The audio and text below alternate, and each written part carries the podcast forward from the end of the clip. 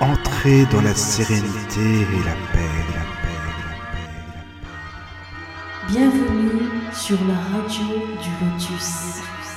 Bonsoir à toutes et à tous, vous êtes sur la radio du Lotus, Michael le Lotus au micro, et oui, il est 21h, je suis avec Caroline, et ce soir nous allons parler d'alchimie. Alors euh, je crois pas qu'on a déjà abordé ce sujet euh, sur la radio du Lotus, ou alors il y a très très longtemps certainement, mais bon c'est très bien justement, ça change un peu aussi, et donc ce soir nous allons parler comme je disais alchimie avec un invité qui s'appelle Raphaël Daran. Bonsoir Raphaël. Bonsoir. Bonsoir. Tu vas bien? Ben, je vais très bien, et toi? Bon, oui, merci d'avoir accepté l'invitation. Merci beaucoup. C'est sympa.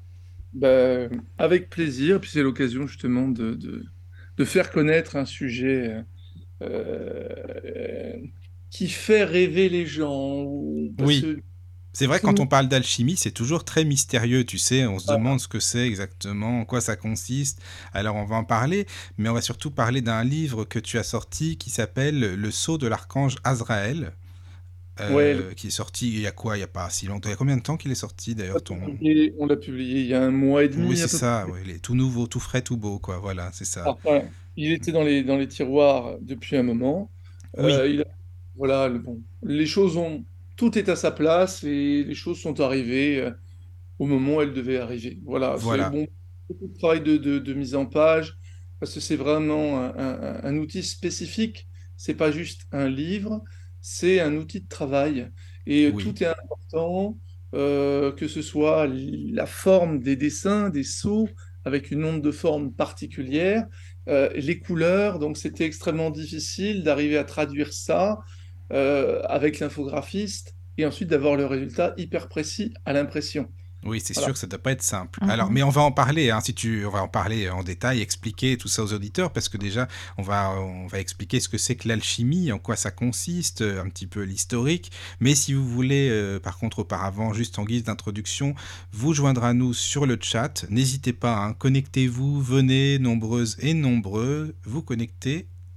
Voilà, sur euh, tlk.io slash radio du lotus, tout attaché, tlk.io slash radio du lotus, ou alors via mail, contact laradiodulotus.fr, ou Voilà. l'application téléphonique hein, de la radio du lotus, et vous cliquez sur l'onglet contact et vous posez vos questions, vos remarques, vos expériences, enfin, tout ce que vous voulez. N'hésitez pas, hein, Raphaël, tu es d'accord, hein, pour que ce soit interactif, c'est plus sympa Ah quand ben même. oui, c'est l'objectif, hein, Oui, c'est de, c'est de- de répondre justement aux interrogations des gens, de pouvoir les éclairer un petit peu. Oui, Bon, dans la mesure de ce qu'on va dire, parce qu'on ne peut pas rentrer dans une technicité euh, euh, non plus euh, trop détaillée, parce qu'après on va se perdre. c'est ça. déjà, que chacun ait une idée un petit peu de, de, de ce que ça peut être que l'alchimie, parce que Mhm. l'alchimie, il y en a plusieurs types.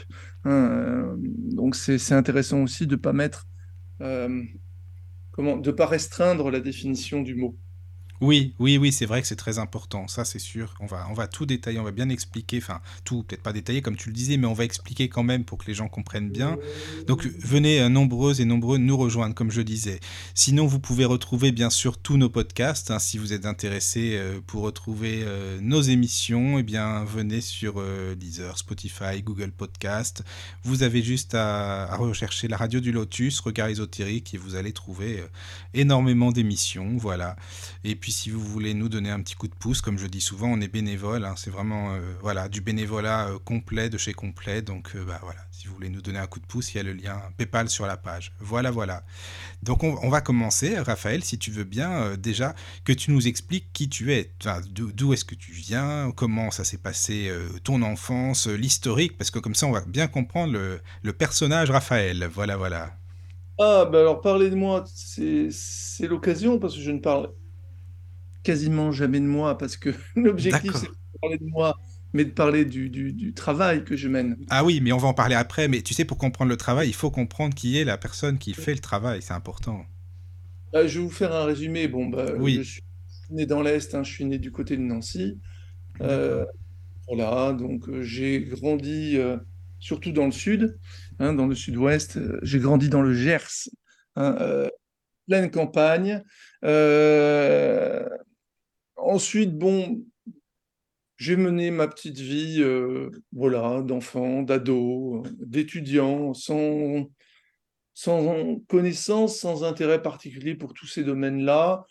Bon, bercé un peu par euh, la religion, parce que ma grand-mère était témoin de Jéhovah, mais ça ne pas particulièrement. À 15 ans, j'avais d'autres d'autres sujets d'intérêt, hein, euh, voilà, hein, m'amuser, jouer au foot, voir mes potes.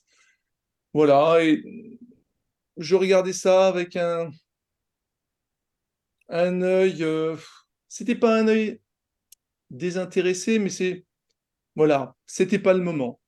Mais il y avait, bon, j'ai baigné quand même là-dessus, là-dedans, et euh, j'ai fait une fac d'histoire, et ben, une option s'est présentée à moi, histoire des religions monothéistes, et puis j'ai, j'ai pris ça en option, euh, en option histoire, et c'est comme ça que j'ai, j'ai découvert des choses, donc euh, ben, sur euh, les racines de l'islam notamment, les racines de la chrétienté, etc.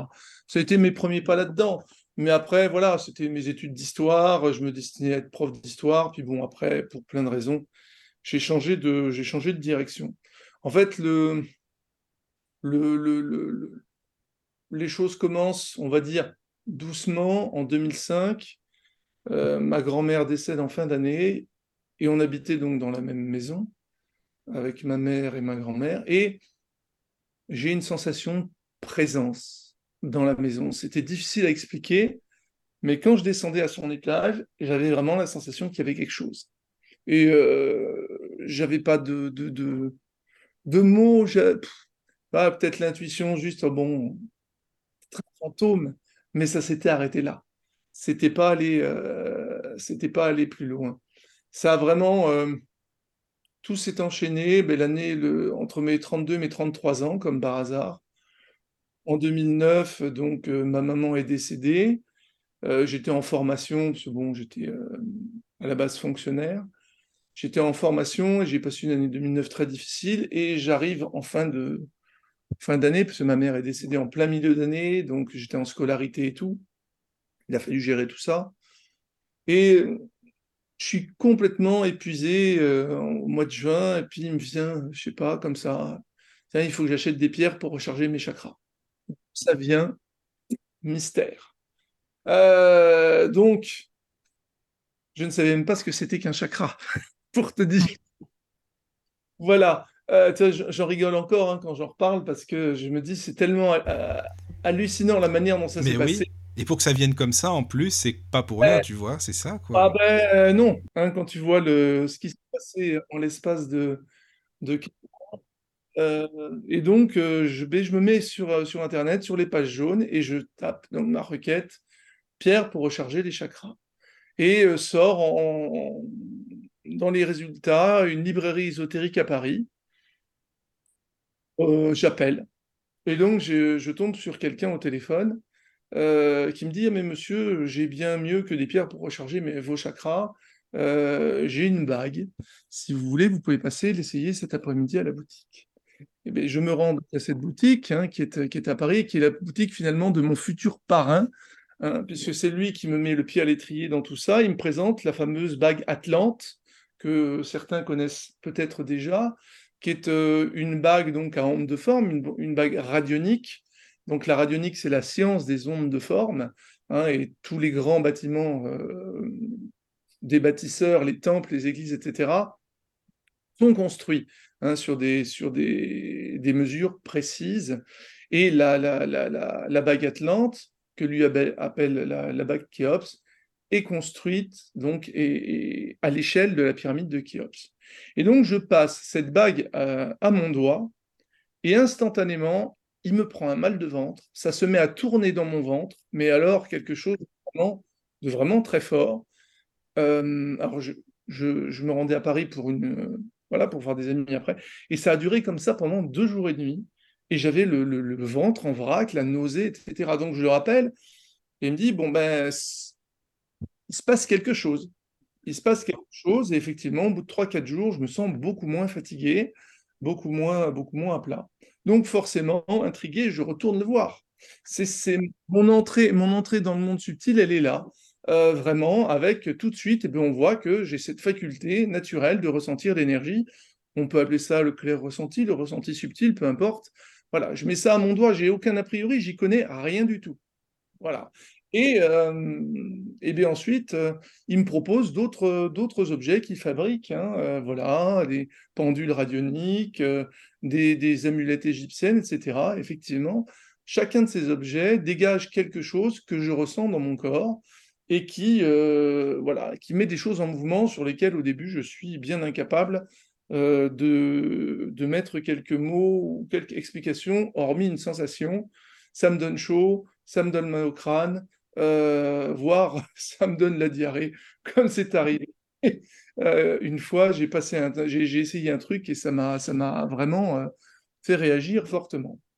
Voilà, donc ce monsieur, euh, donc voilà, donc bon, je vais pas faire sa publicité, hein, si les gens veulent, savoir qui c'est, ils pourront le, le- le demander.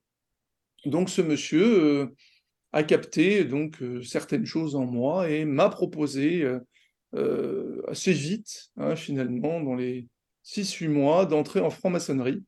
Euh, c'est pour ça que je, l'appelle mon parrain, puisque c'est lui qui m'a parrainé pour entrer en franc-maçonnerie.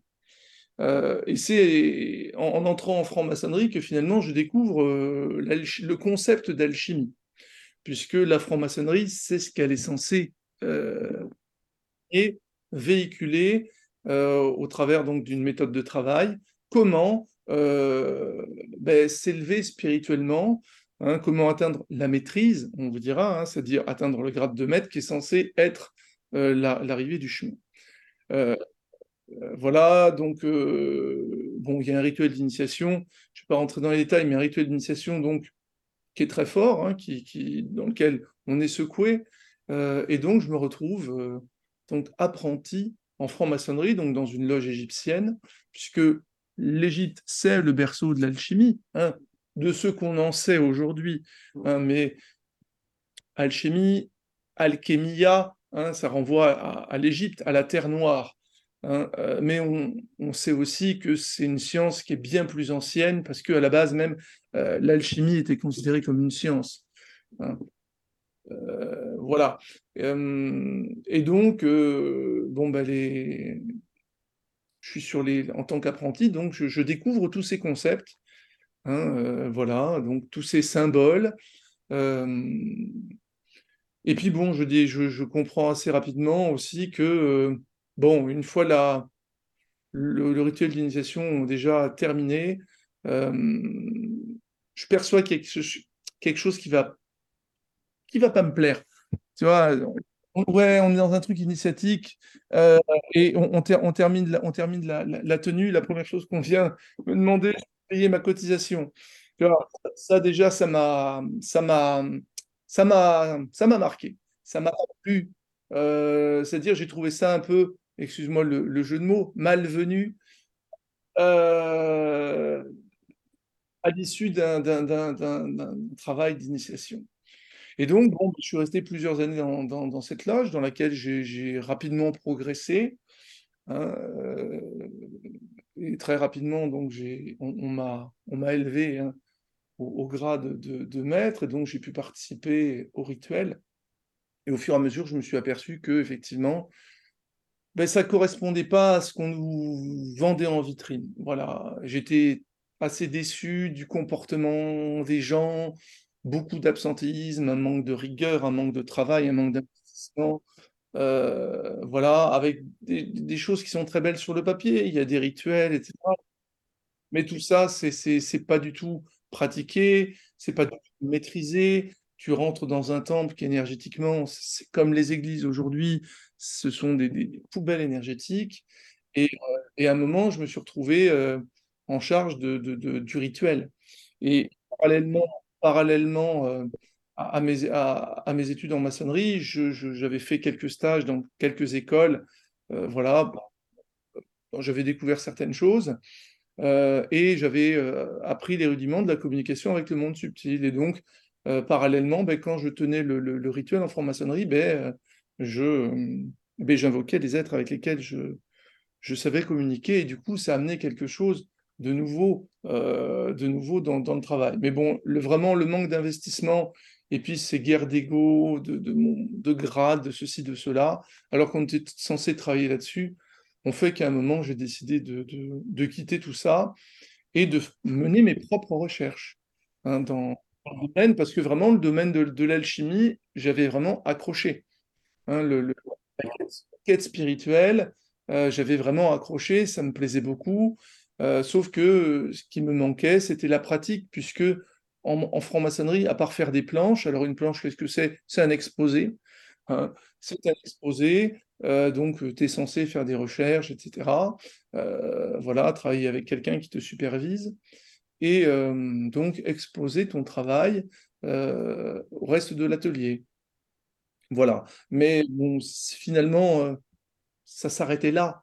Ça s'arrêtait là. Il n'y avait pas de, travail pratique à côté. ce qui me manquait beaucoup, ce qui déjà m'avait amené parallèlement donc à, chercher d'autres choses. Et j'avais fait quelques stages dans, des écoles dites spirituelles, où là aussi j'avais été j'avais très vite perçu qu'il y avait des choses qui ne collaient pas.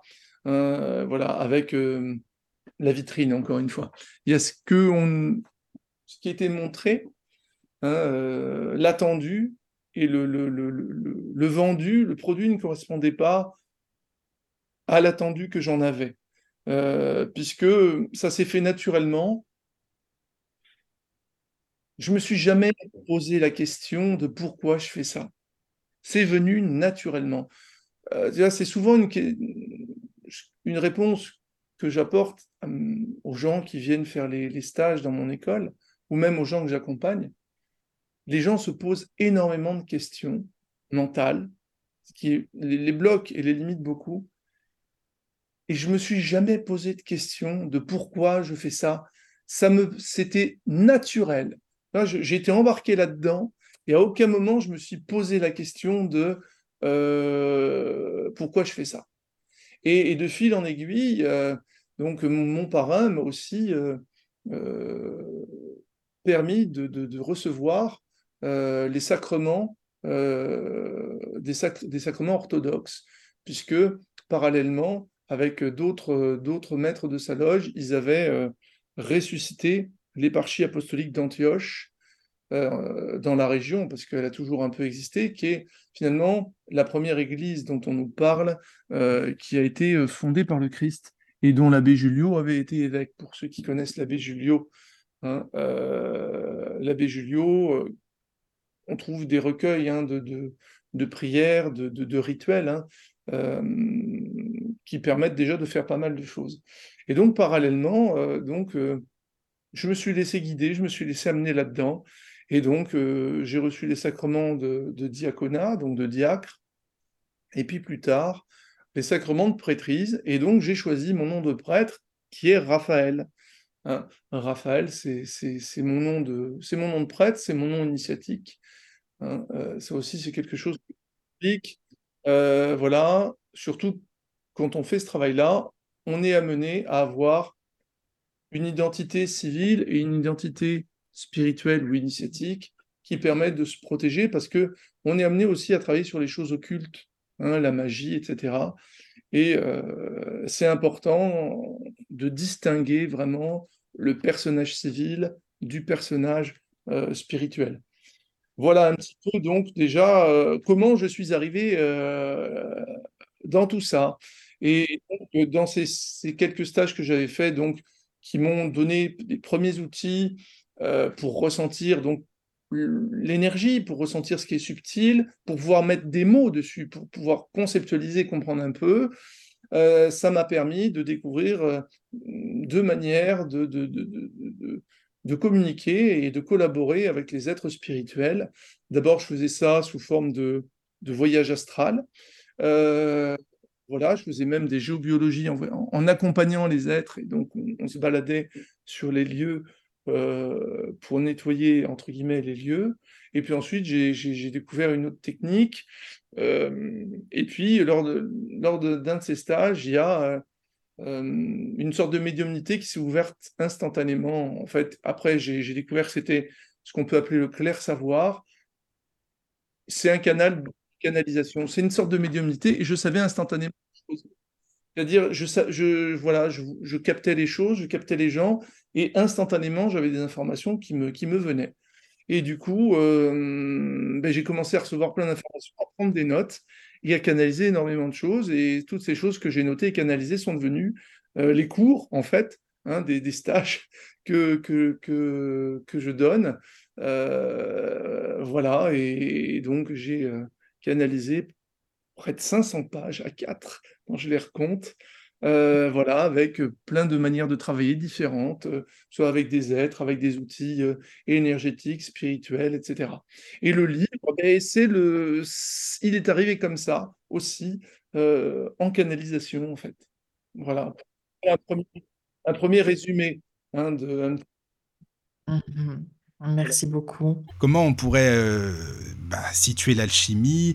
Qu'est-ce que c'est que l'historique? Parce que, ok, euh, ça date d'il y a très longtemps, c'est pas d'aujourd'hui l'alchimie. Il y a plusieurs styles d'alchimie. Est-ce que tu peux nous en parler euh, brièvement?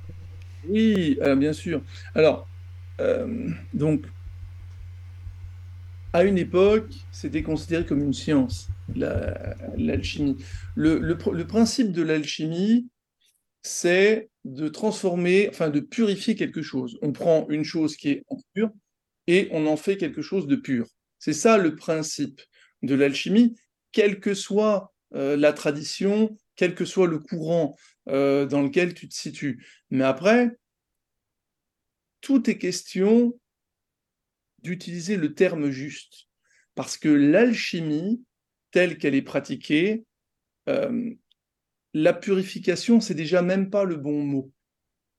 Purifier, c'est parce que euh, on a l'impression qu'on nettoie quelque chose. Le principe de l'alchimie, c'est de transformer le plomb en or, c'est de transmuter. C'est-à-dire, à la rigueur, on pourrait même, entre guillemets, dire qu'on n'enlève rien. Tout dépend du support sur lequel on travaille. Mais transformer le plomb en or, c'est finalement repolariser quelque chose dont on pourrait y appliquer l'étiquette de impur ou de négatif en quelque chose qui serait pur ou positif en termes de polarité. C'est ça le principe. L'alchimie, c'est la transmutation, c'est la transformation. Et alors, tout dépend du support sur lequel on l'applique. Si on l'applique sur de la matière, hein, euh, donc sur par exemple les métaux, puisqu'il y a trois manières principales de faire de l'alchimie, du moins dans ce qu'on peut connaître nous euh, en, Occident. Il y a ce qu'on appelle le travail au laboratoire, le travail au creuset, où on va utiliser un métal particulier, un minéral particulier comme support de travail. Et ce minéral, on va le, travailler, on va le faire fondre, refondre, euh, et à chaque fois, on va le repurifier jusqu'à ce qu'on en obtienne euh, comme objectif. Hein, l'objectif, c'est d'obtenir la pierre philosophale. On peut faire la même chose euh, en utilisant des solvants. On appelle ça la voie humide. Et puis il y a une troisième voie qu'on appelle la voie royale, qui est celle que j'utilise, où le support de l'œuvre, c'est nous. C'est. Oui, oui, voilà, c'est bien. Oui, parce que voilà, je connaissais ces trois voies d'alchimie, mais tu sais que c'est grâce à toi aussi, quand tu m'avais écrit au départ, euh, Alchimie de la voie royale, c'est celle-ci que je connaissais pas du tout, en fait, tu vois, et je me suis demandé, mais qu'est-ce que c'est que c'est la voie royale? Et c'est vrai qu'on dirait, est-ce qu'elle est moins connue, cette voie, ou est-ce qu'elle est moins appliquée, parce que, parce que c'est peut-être plus difficile, ou, ou non? Ben, C'est la voie qu'on est censé appliquer en franc-maçonnerie, par exemple, ou chez les Templiers, chez les Rose-Croix. C'est-à-dire que, euh, de toute façon, les, les trois manières de travailler sont liées. Après, ça va dépendre du parcours de chacun, de ce qu'il a envie de faire et de ce qui l'intéresse le plus. Oui.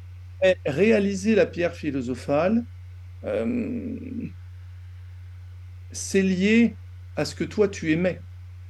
C'est euh, ta propre vibration qui va faire qu'un jour ou l'autre, euh, quelle que soit la méthode de travail que tu veux utiliser, tu vas faire apparaître une pierre philosophale.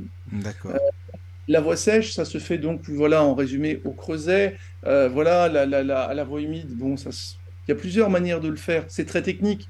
Hein. le, ce qui est important, c'est de comprendre que l'alchimiste, il cherche à obtenir quelque chose. Il cherche à obtenir euh, la réalisation du grand œuvre, c'est-à-dire la réalisation de la pierre philosophale qui peut l'amener à quelque chose d'autre, qui est la recherche de, de l'or, transformer le plomb en or. Mais beaucoup de gens ont, galvaudé ça en une quête euh, d'un profit matériel. Oui, c'est ça. Transformer le plomb en or. Effectivement, hein, euh, il y a plein de gens qui savent le faire.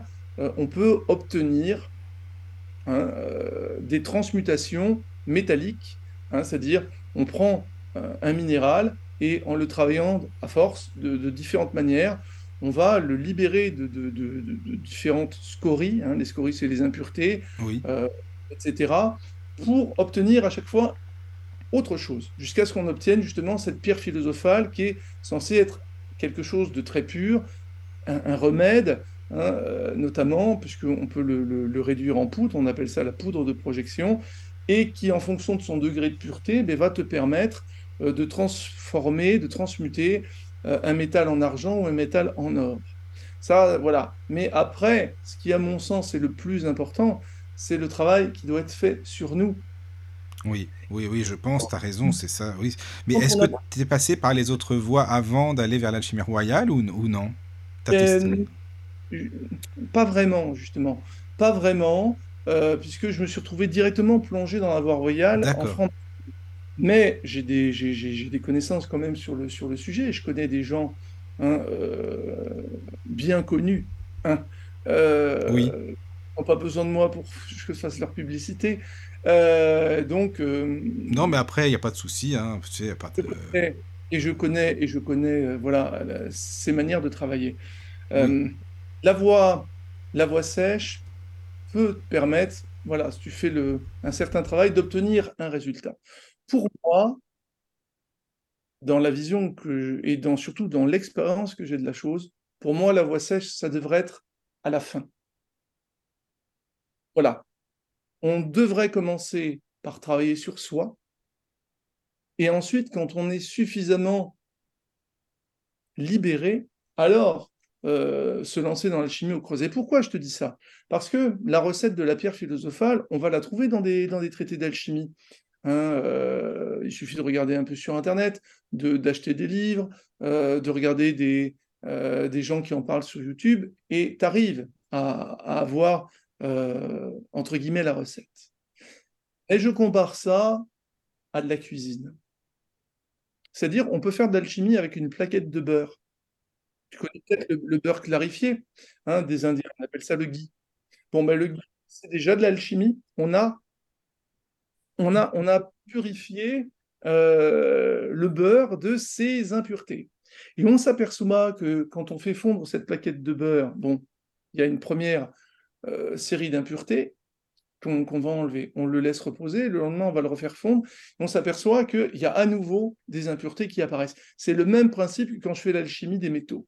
Ça, ça veut dire quoi? Que quelque chose qui était purifié peut se repolluer. Étonnant. Ça peut se repolluer que de quelle manière? Parce que il y a bien une source de pollution. Cette source de pollution, c'est moi. C'est ce que j'émets qui est capté par la matière. C'est les ondes.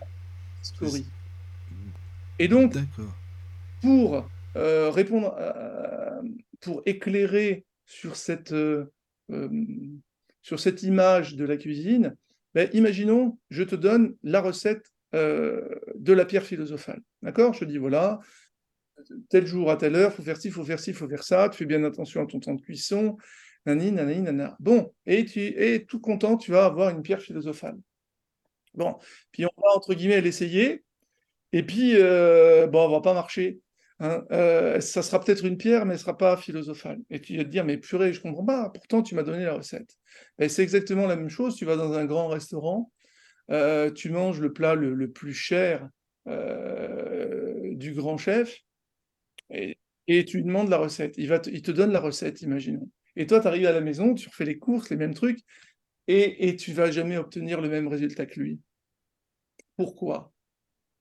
Pourquoi? Et tu fais la même chose avec la musique? Tu prends une partition de musique, euh, tu vas la faire jouer ou chanter, peu importe, 50, 100 personnes différentes, ça, aura, ça sera à peu près hein, la chose, mais qu'est-ce qui fera que, mais il y en a un par exemple euh, qui va percer. Prends les chanteurs d'opéra. Pourquoi par exemple Pavarotti a percé? Pourquoi Bocelli a percé? Pourquoi Alania a percé? Alors qu'il y en a d'autres qui sont techniquement encore meilleurs. in progress. Exactement. Et eh bien parce que il y a chez ces personnes ce petit truc en plus. Alors chez le musicien, on va appeler ça la musicalité. Euh, chez le cuisinier, on appellera ça euh, la cuisinalité, si tu me permets Oui, oui, mais je comprends ça, ce que tu veux dire. Oui, oui, bien sûr. Nous, eh bien, c'est chez l'alchimiste, c'est euh, qu'est-ce qui va faire que l'alchimiste va réaliser une pierre philosophale ben, opérante eh bien, c'est ce qu'il émet. Donc, plus il est purifié, et plus effectivement ce qu'il va, entre guillemets, fabriquer eh ben, va être pur et opérant. C'est ça le principe de l'alchimie. Mais transformer, transmuter le plomb en or à l'intérieur de nous, ça veut dire ben, je me libère de ce qui me plombe, je le repolarise en une énergie qui me nourrit. C'est ça que ça veut dire, transformer le plomb en or. Bien entendu, euh, ça, fait aussi référence euh, aux métaux. Hein, aux sept métaux, euh, qui eux-mêmes font référence aux sept péchés capitaux. Et effectivement, euh, chaque métal symbolise euh, un type d'impureté dont, euh, entre guillemets, il faut se libérer. Et plus on va se libérer de nos métaux, c'est même ce qu'on nous dit en franc-maçonnerie, laissez vos métaux à la porte du temple. Ça veut tout dire. Hein. Il ne s'agit pas de laisser ton portefeuille et ta montre ni tes clés. Hein. c'est vraiment, ça symbolise ça. Laisser nos métaux, laisser nos impuretés. Et plus on va se libérer de ces impuretés, et plus on va monter en vibration et plus on va atteindre une vibration de plus en plus élevée, de plus en plus proche, entre guillemets, de celle de l'or. Mais là, on est dans une approche de dualité, puisque on parle de polarité, on parle de plus, de moins, de plomb et d'or. On est donc dans la séparation. la, polarité, elle est partout de toute façon, vraiment. Euh. Oui, mais le principe de l'alchimie, c'est pas, c'est pas uniquement je prends du plomb je le purifie ou je le transforme, parce que le purifier et le transformer, ça ne veut pas dire la même chose.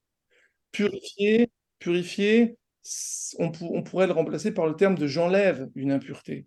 Mais en fait, on n'enlève jamais vraiment rien, ni même euh, de, la matière. Seule chose qu'on peut enlever de nous-mêmes, c'est ce qui nous est extérieur. C'est-à-dire les entités, les parasites, ça, on peut les enlever. Ce pas des choses qui sont à nous. Mais en fait, on n'enlève rien.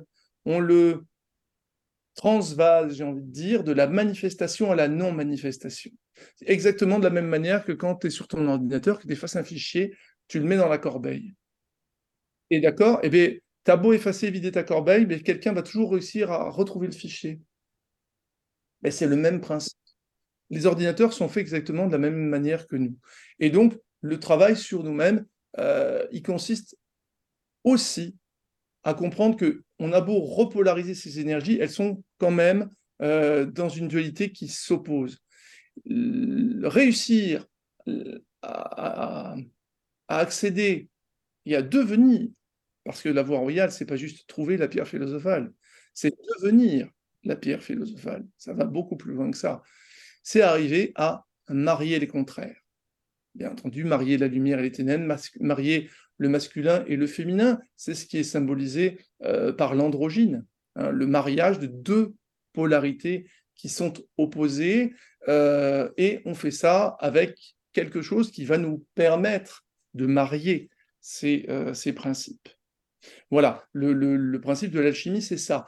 Et la pierre philosophale, elle va nous permettre, pour ceux qui peuvent y aller, d'aller beaucoup plus loin que ça. à l'époque où c'était très à, la mode, bon, ben, réaliser l'œuvre rouge, c'est-à-dire atteindre la pierre philosophale, c'était le nec plus ultra. Aujourd'hui, on peut aller beaucoup plus loin que, l'œuvre rouge. Hein, et ça, justement, je l'ai découvert en canalisant, hein, au travers des, guidances que j'ai reçues, des êtres spirituels qui m'ont euh, expliqué tout le travail qu'on pouvait faire et qu'on pouvait aller euh, encore beaucoup plus loin que euh, la réalisation de la pierre philosophale. Voilà, en, schématiquement un petit peu, euh, j'espère avoir été. Oui, oui, oui, c'est très clair. Mhm. Enfin, en tout cas, moi, je, ça, je trouve ça très bien et merci encore une fois. Merci. Il y a Hélène sur le chat qui dit euh, Voix royale, j'ai l'impression qu'on parle de Freud et du processus des rêves.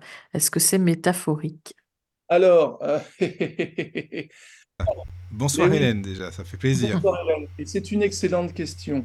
parce que de toute façon, dans le travail que je propose, il y a obligatoirement un travail psychologique et analytique.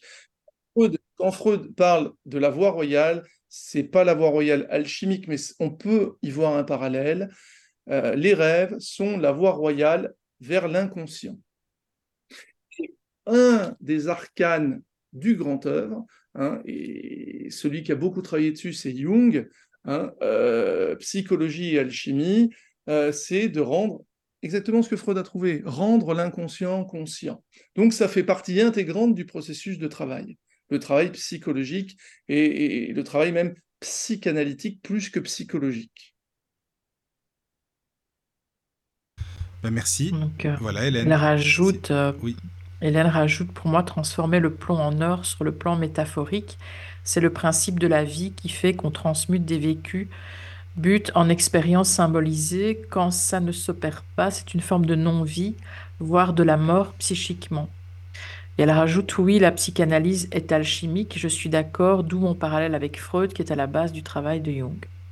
Oui, tout à fait. Oui, Freud était, était, un disciple de, Jung était un disciple de Freud. Après, ils se sont fâchés quand, euh, bon, voilà, ils étaient plus d'accord sur certains concepts ésotériques. Mais après, euh, voilà, le, le, après, le symbolisme, c'est un petit peu ce qui m'avait aussi, euh, comment dire, marqué en franc-maçonnerie, c'est que les symboles, on peut leur faire dire ce qu'on veut.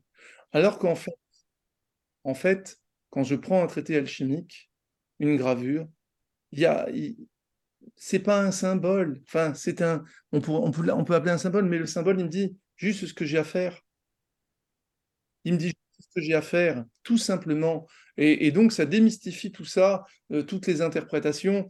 Euh, voilà, je prends une gravure, euh, par exemple, pour ceux qui sont intéressés par la voix sèche, bon, ben voilà, il faut commencer une période particulière, d'accord, pour aller récolter quelque chose. Mais ce quelque chose, on ne peut pas le récolter tout le temps, partout, et puis il y a des périodes particulières. Bon, mais il suffit de regarder l'image, hein, la gravure, et puis on voit donc euh, des références à des animaux. Ben, ces animaux, euh, ils font référence à une période zodiacale, euh, tout simplement. Et donc, si on regarde ça juste sans, sans, sans vraiment se creuser la tête, mais juste en regardant ça avec du bon sens, on comprend très rapidement que ce n'est pas vraiment des symboles, que c'est vraiment des modes d'emploi, de la même manière hein, que quand, dans les stages, j'explique aux gens euh, comment on utilise un mandala, comment on utilise un tanka. Euh, les tankas, ce sont les peintures, euh, les peintures orientales, hein, bouddhistes notamment, tibétaines. Voilà, et il n'y a qu'à regarder la, gravure, la peinture, le mandala, et, finalement, on sait vite ce qu'on a à faire. On n'a qu'à regarder une statuette, on n'a qu'à regarder un Bouddha, ben, il n'y a qu'à le regarder, et, il nous indique quelque chose. C'est pas un symbole, c'est un mode d'emploi, c'est beaucoup plus simple et beaucoup plus limpide que ça. Après, le symbolique, ça nous ramène beaucoup plus au langage et le symbolique nous ramène au gros travail de Lacan, Jacques Lacan, hein, qui a beaucoup travaillé justement sur le langage hein, euh, et qui a vraiment, euh, c'est même pas échafaudé, il a prouvé que l'inconscient euh, est structuré comme un langage, mais un langage qui nous échappe, qui échappe à un sens mental, à un sens intellectuel. Et c'est exactement ce que Freud avait repéré. Euh, voilà, c'est pour ça que le, symbole, on peut lui faire dire ce qu'on veut. Et c'est là justement qu'on, à mon sens, on peut se noyer. Non mais euh, tu sais Raphaël, je te remercie parce que tu expliques euh, le symbole par rapport à la franc-maçonnerie. Bon, je sais qu'on est sur l'alchimie, hein, mais si tu veux, c'est tellement euh, intrigant pour moi que quand tu les écoutes, désolé, mais j'ai l'impression qu'ils détiennent le monde. Enfin, c'est eux qui savent tout et voilà. Donc, quand tu expliques ça par rapport à l'alchimie, c'est complètement différent et en même temps, ça se complète, quoi. Ça veut dire quelque chose. C'est comme un mot. Regarde notre notre langue. Voilà, et quand on parle par exemple du, du, du, langage des oiseaux en alchimie, oui que, Lacan a repris euh, sous le terme d'équivoque signifiante, on ne se rend pas compte de ce qu'on dit. C'est-à-dire, je peux prendre un symbole qui à un moment veut dire quelque chose, et puis à un autre moment, il, veut dire autre chose. Euh, je prends un mot, euh, je prends le mot, je prends le mot M, le mot phonique, mais un mot MOT, un mot AUX. Voilà. Et bien là, j'ai une équivoque signifiant j'ai un langage des oiseaux. Et bien le symbolisme, c'est nous permet ça aussi. Mais après, il ne faut pas se noyer dans le mental. C'est ça la c'est ça. Mais tu utilises, toi, le langage des oiseaux, ou même dans tes stages, tu en parles aussi, tu expliques. euh, Non, je passe mon temps à faire des jeux de mots. D'accord. Euh, euh, voilà. Euh, et quand j'accompagne les, les, les- les- les gens en consultation, j'essaye de faire ça de manière entre guillemets joyeuse. On fait des jeux de Oui. mots à X, si tu vois ce que je veux dire, parce que ce travail, il n'est pas toujours simple et c'est important de pouvoir amener une légèreté dans ce travail. Et effectivement, les équivoques signifiantes, quand je suis dans des séances d'accompagnement individuel avec le versant analytique, psychanalytique, effectivement, j'amène les gens à prendre conscience de, euh, ben, de ce qu'ils ont dit, d'une autre lecture que, réel que Lacan appelle le réel. C'est-à-dire que le, le réel, on ne peut pas le capter, on s'en rend pas compte. On peut ni l'imaginer, ni le dire, on peut que le déduire. Euh, voilà, mais ça, après, on, on part sur le, sur le, le versant psychanalytique, mais Oui, tout oui. la franc-maçonnerie, elle n'est pas indépendante hein, de l'alchimie. La franc-maçonnerie est censée faire de toi un alchimiste. D'accord. Oui, oui, je comprends. Alors, Il y a euh, il y Jean-Yves a ah, Jean... ah, Oui, voilà, sur le, mais sur le chat qui dit euh, donc bonsoir, Bonsoir bonsoir Jean-Yves. Jean-Yves. Voilà. Alors pour transmuter du plomb en or, n'est-il pas possible d'éviter l'apparition du barium qui est lui explosif? Là, euh, j'ai j'ai envie, j'ai envie de répondre. À partir du moment où on cherche à éviter quelque chose, déjà, on n'est pas dans le travail. Voilà. Le travail ne consiste pas à éviter quoi que ce soit euh, ou à accepter quoi que ce soit. Euh, Il y a une formule de Jung qui est très bonne euh, et qui, à mon sens, doit s'appliquer à tout. On est là pour vivre. La clé de la libération, c'est de vivre à fond les états émotifs pénibles. Ça, c'est Jung qui le dit. hein, il le dit textuellement. Donc, euh, que ça explose, que ça implose, de toute façon, le, travail alchimique doit amener à la mort du vieil homme. Hein, la mort du vieil homme, c'est quoi? Le vieil homme, c'est nous, c'est la personnalité euh, de surface, c'est ce qu'on est en apparence, avec l'ego, avec tout notre historique, avec tous les traumatismes qu'on a, qu'on a vécu. C'est finalement le moi psychologique. hein. Euh, là aussi, le moi psychologique, Freud, quand, Freud, parlait de la psychanalyse, après, ça s'est dévoyé, c'est devenu une psychologie du moi. Et Lacan a bien expliqué que le moi, c'est le symptôme. Donc, à partir du moment où on établit une psychologie du moi, on est toujours dans le symptomatique. Donc, le travail alchimique, c'est euh, se libérer donc du moi, se libérer du vieil homme pour pouvoir permettre l'apparition de ce qu'on appelle le soi, c'est-à-dire ce qu'on est réellement. Qu'est-ce que je suis? Qui je suis réellement, libéré de tous mes conditionnements, de tous mes déterminismes, y compris mes déterminismes de nationalité, de sexe, de nom, de prénom.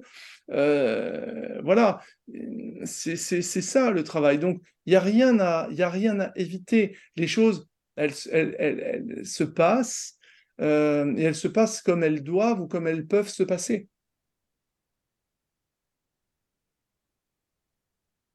D'accord. Alors, il y a Fat... Merci. Il y a oui. Fatma qui demande la vie en elle-même n'est-elle pas une alchimie de tous les jours à pratiquer pour transmuter sa vie en conscience? Ah, Ça, je, je, je poserais moi-même la question qu'est-ce que la conscience? Hein euh, Voilà, parce que la conscience, c'est aussi euh, un des objectifs. Vous êtes en train de voir que finalement, l'alchimie est, pleine d'objectifs différents qui vont tous dans le même sens. C'est l'aventure de la conscience, c'est devenir conscient. Devenir conscient au départ qu'il y a une, une, dualité. Il y a du plus, il y a du moins, il y a du bien et du mal, mais que cette dualité fait partie d'une unité. En alchimie, on nous dit un est dans tout, tout est dans un. Bon, ben, qu'est-ce que ça Et ça fait référence à quoi? Ça fait référence à ce qu'on pourrait appeler Dieu. Euh, voilà, il est à la fois le contenant et le contenu. Euh, c'est ça. Et, tout, le, tout le travail de, de, de l'initié ou celui qui prétend à le devenir, c'est de prendre conscience de tout ça. Et le premier stage d'initiation que je donne dans mon école, je commence par parler de Freud et du système perception-conscience, parce qu'on ne perçoit que les choses dont on est conscient.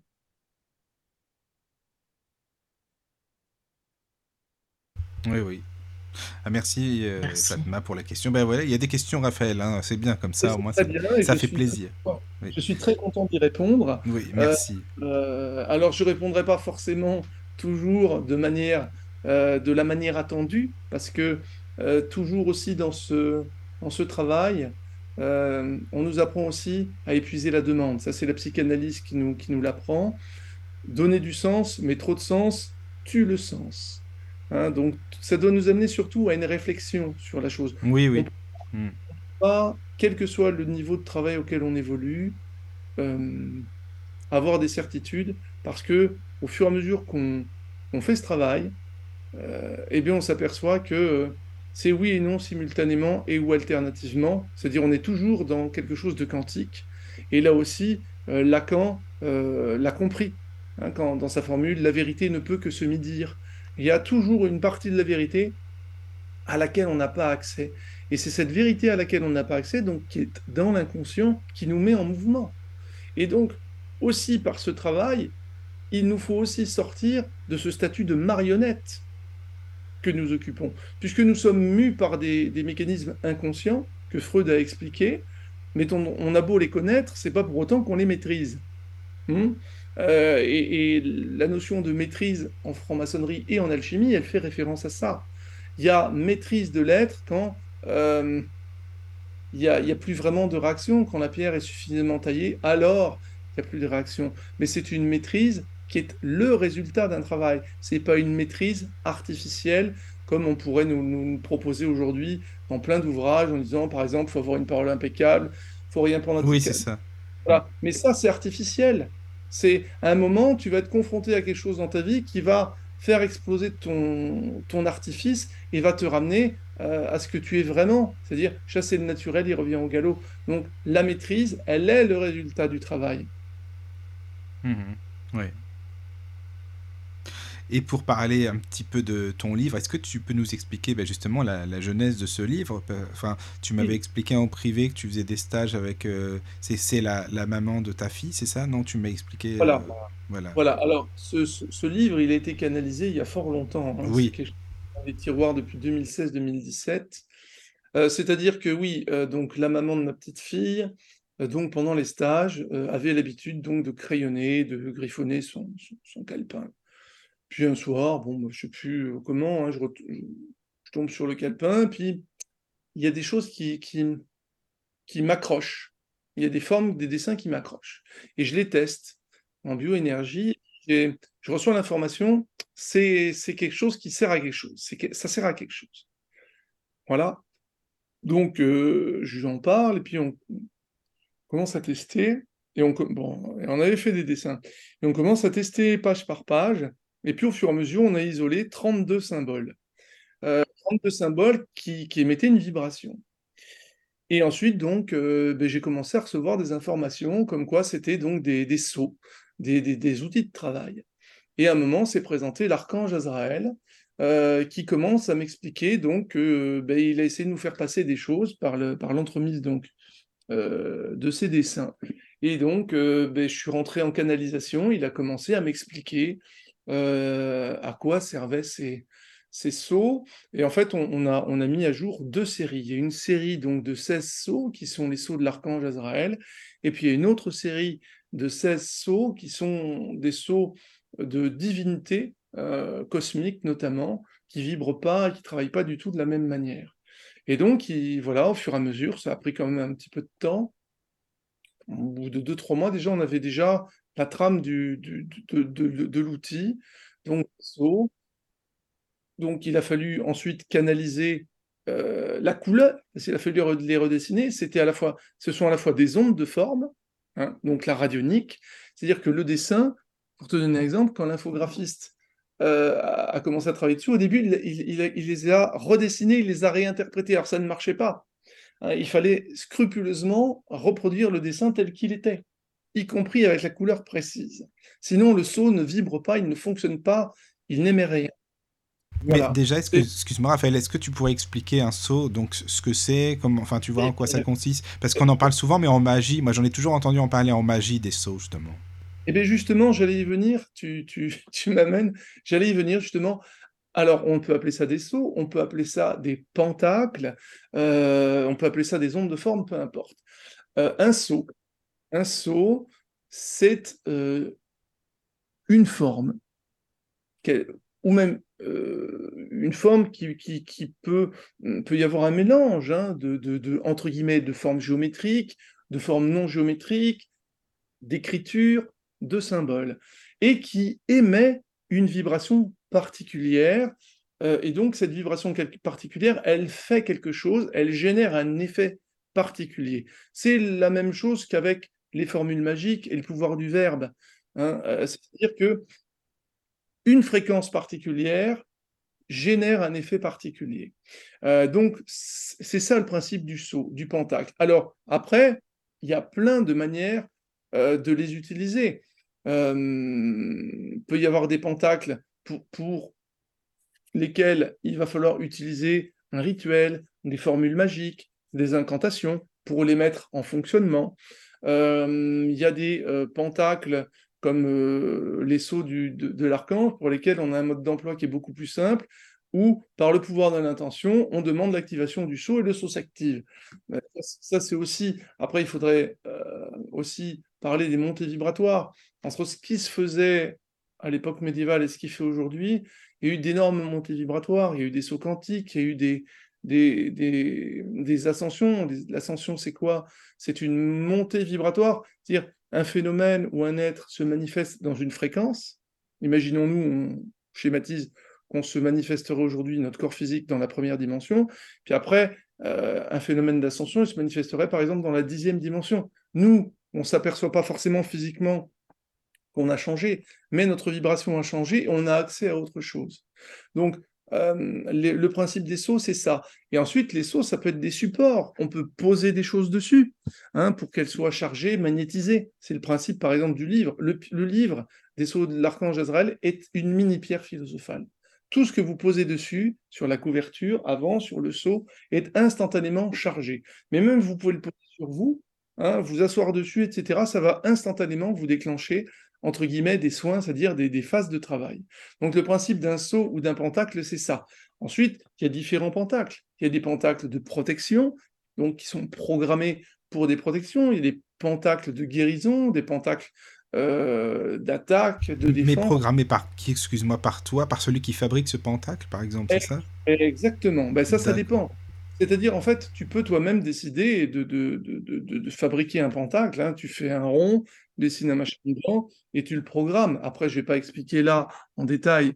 Hein. Euh, on n'est pas là pour faire un, cours de magie. Puis c'est des choses qui doivent quand même rester euh, un petit peu secrètes parce que on est aussi dans l'hermétisme. Hein. L'hermétisme fait référence à Hermès, trismégiste, mais aussi à quelque chose qui doit euh, rester un peu secret. Mais le principe, il est là, effectivement. Ça peut être programmé par image qui, euh, qui crée ça. Mais là, ces sauts, ils ont été programmés euh, quelque part par les êtres euh, qui interviennent. Hein, D'accord.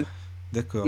Et justement, le, le, le, le, livre, il est intéressant parce qu'il va permettre à n'importe qui de pouvoir collaborer et entrer en communication avec les êtres spirituels sans avoir de rituel à faire, sans même avoir de perception extrasensorielle.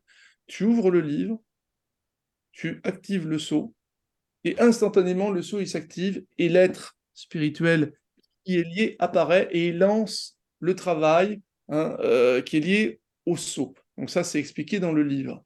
Et une fois qu'il a terminé le travail, le sceau se désactive. Donc c'est hyper sécurisé, il n'y a pas de risque hum, qu'il euh, y ait, entre guillemets, des mauvais esprits, etc qui viennent parasiter, c'est vraiment euh, un outil qui est accessible à tout le monde et qui peut permettre aux gens justement qui sont encore sceptiques ou qui sont curieux de, de se rendre compte que toutes ces choses-là, elles ont une réalité tangible euh, et, ça déclenche quelque chose dans le corps. C'est exactement ce que j'ai découvert en 2009 en passant cette bague à mon doigt, que je passe une bague à mon doigt, ben, il se passe quelque chose dans mon corps.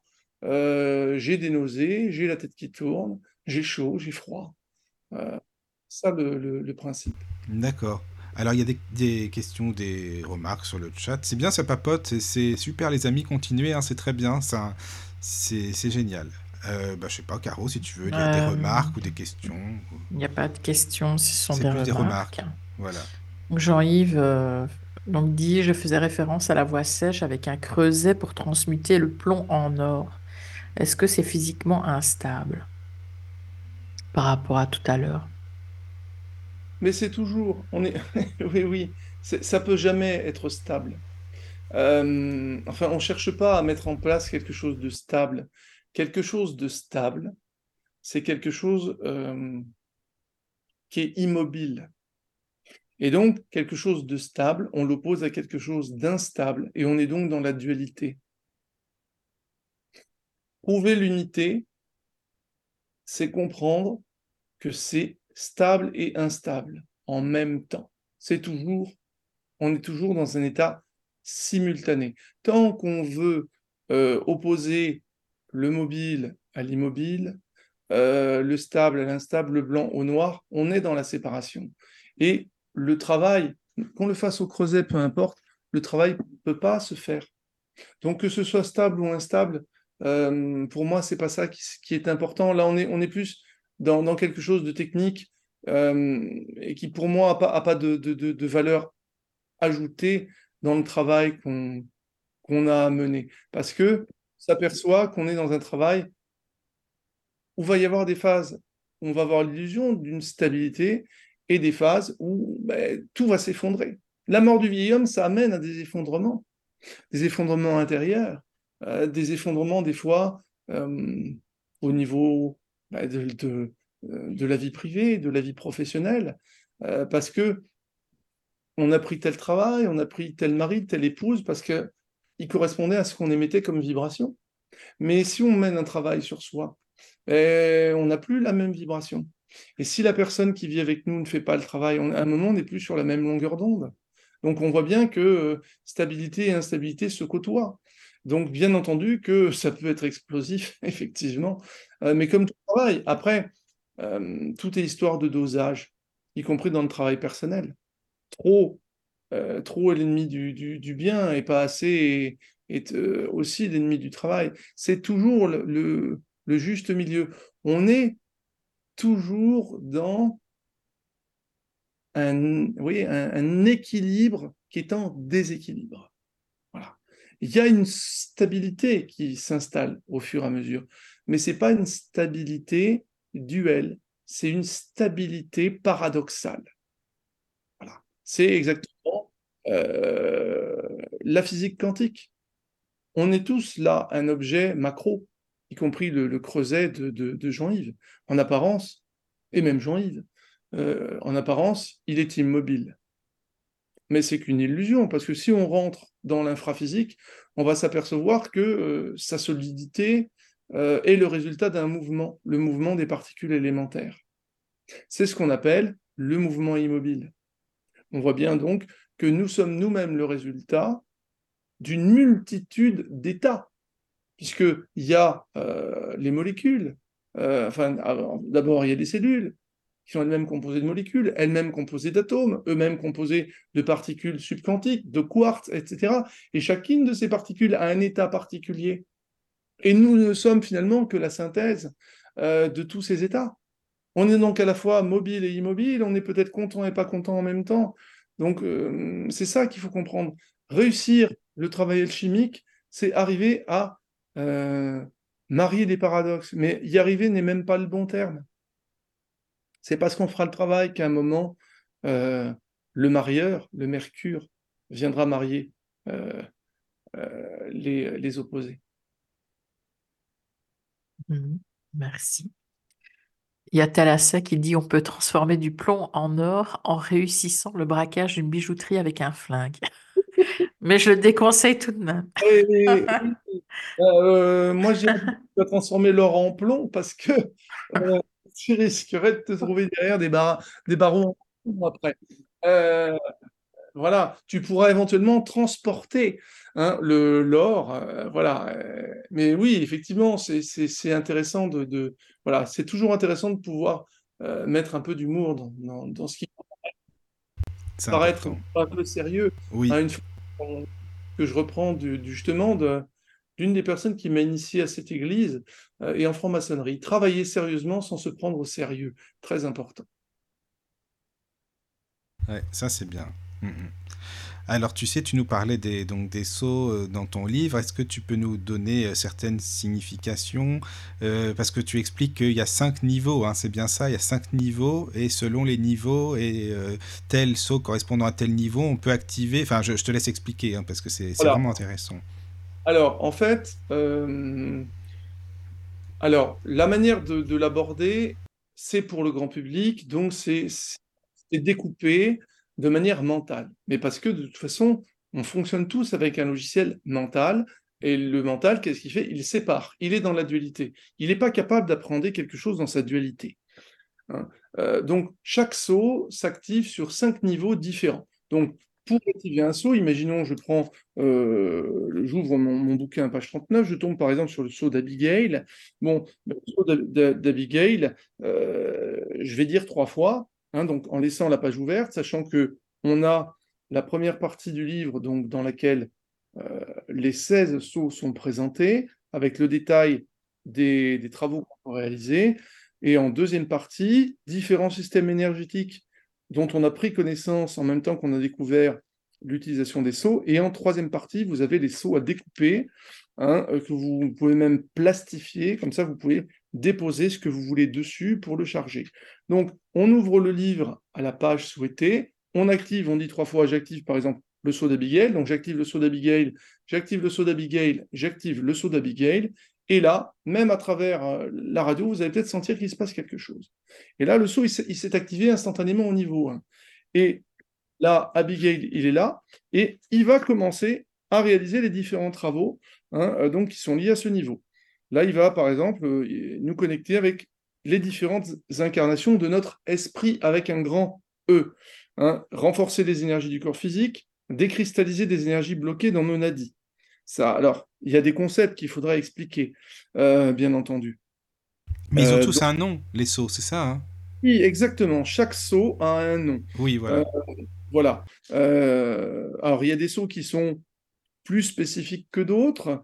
on a un saut, par exemple, euh, sur, euh, qui permet de faire de la géobiologie. Hein. La géobiologie, c'est euh, la science des bâtisseurs. Hein. Hein, c'est la science qui permet de purifier et d'harmoniser un lieu, que ce soit un lieu de vie, un lieu de travail, même un, lieu sacré. on a un, un, saut qui est spécialisé sur les perceptions extrasensorielles, donc qui va nous permettre de reconnecter nos perceptions extrasensorielles à différentes zones du corps un saut qui est spécialisé sur l'aura, un saut qui est spécialisé sur l'abondance, un saut qui est spécialisé sur l'unité. Donc chacun de ces sauts a une vocation particulière, mais après, il n'y a pas de hiérarchie euh, dans les niveaux. C'est-à-dire que le niveau 5 n'est pas plus ou moins puissant que le niveau 1. C'est-à-dire que ce sont des fréquences. Quand j'active le saut, euh, un saut au niveau 5, eh il va faire euh, il, va lancer le travail qui est lié à ce niveau. Ensuite, si je sais communiquer déjà que ce soit en spiritisme, en chamanisme, peu importe, il y a plein de manières de communiquer avec le pendule, avec le Ouija, avec les êtres ou avec la technique qu'on utilise, nous, c'est-à-dire les perceptions extrasensorielles couplées avec le euh, clair ressenti pour valider ce qu'on a pu capter, euh, et bien en plus, on peut communiquer avec ces êtres et ils vont nous dire. Est-ce qu'il y a des sauts euh, qui. Enfin, déjà, est-ce que tu y crois ou non Ça dépend. Aux, petits peuples, aux élémentaux, est-ce qu'il y a des sauts pour communiquer avec ou non les, les esprits de la nature? Non, pas, pas, pas, pas plus que ça. Il y a le saut de Gaïa. Il y a le ah saut oui. qui est le, saut numéro 5, euh, qui nous met en contact avec l'esprit de la planète. Mais on est, euh, on est quand même plus avec des, communiquer avec des êtres plutôt euh, de, diverses traditions. On va collaborer avec Ganesh, avec Shiva, qui sont des, divinités de la tradition euh, indienne. On va travailler aussi avec des archanges, bien entendu avec Azraël, avec Raphaël, avec mince, j'ai mangé son nom, avec Gabriel aussi. on travailler avec euh, la divinité Shakti, on va travailler aussi avec d'autres euh, hiérarchies d'êtres qui ne sont pas forcément connues. Hein. on va travailler avec ce qu'on peut appeler aussi euh, des maîtres ascensionnés. On va travailler avec euh, mère divine, on va travailler avec euh, des Elohim, des Elohim qui sont, euh, alors ça, Elohim, pour ceux qui ont déjà lu la Bible, on nous présente Elohim comme étant le nom de Dieu, un des noms de Dieu. Et en fait, les Elohim, c'est carrément une hiérarchie d'êtres, si on devait hiérarchiser, qui est entre guillemets au-dessus des archanges en termes de vibration. Donc on est vraiment plus sur sur une communication, sur une, une, communication, une collaboration avec euh, plus des, des, des, divinités que les êtres de la, les, les, esprits de la nature. Après, les esprits de la nature, on, on apprend à communiquer avec eux aussi, hein, puisqu'on les découvre dans, dans, les stages, mais pas vraiment dans le, pas vraiment dans le livre. D'accord. Mais toi, tu y crois. Pour toi, ça existe. Je veux dire, c'est pas. Un alors, truc... alors, ça, ça c'est très important la question que tu poses. Euh, je ne crois pas. D'accord. Tu, tu, tu... Je, je, je, sais. C'est ça, c'est fondamental. Devenir initié, c'est ne plus être dans la croyance. La croyance, celui qui croit à l'Église, c'est le fidèle. Dans les milieux initiatiques, celui qui croit, c'est le profane, c'est celui qui ne sait pas. Je ne sais rien, hormis ce dont j'ai fait l'expérience. Et effectivement, tous ces êtres, euh, on communique avec les, les, élémentaux, les dragons, euh, tous ces êtres, ils existent, y compris les anges, les anges, Dieu, la source. Mais ce que j'apprends dans les stages, c'est que ces êtres, ils ont une existence relative. C'est-à-dire, et ça fait, c'est aussi un élément de réponse pour Jean-Yves, il n'y a jamais rien qui peut être figé. Parce que on travaille sur la vie, on travaille sur le vivant. Et ce que je perçois à un moment donné correspond à mes propres filtres à un moment donné et à mon niveau de conscience. Ça, c'est une démonstration que je fais au stage de perfectionnement, où on, justement, on hein, passe toute la journée à travailler là-dessus. Et bien, on s'aperçoit que les différents êtres spirituels avec lesquels on travaille, mais leur émanation, leur fréquence, elle change en fonction de la lecture qu'on utilise. Alors, et quand on change de niveau de conscience, certains êtres, on ne les trouve plus. Les esprits de la nature, par exemple, si je rentre dans le troisième niveau de conscience, on ne les trouve plus. Et plein d'archanges, on ne les trouve plus. Alors, est-ce que ça veut dire qu'ils n'existent plus ou qu'ils n'existent pas? Non, ça veut dire qu'ils existent à un certain niveau de conscience. Et ça, ça a été une révélation pour moi quand j'ai basculé dans ce troisième niveau de conscience. Au début, j'étais bien perdu parce que ben, il n'y avait plus grand-chose de ce que je connaissais. Et, c'est là que j'ai découvert plein de choses de compréhension, notamment sur les phénomènes des entités. Hein, euh, voilà, mais ça, on en parlera peut-être de, à, un autre moment. Ok.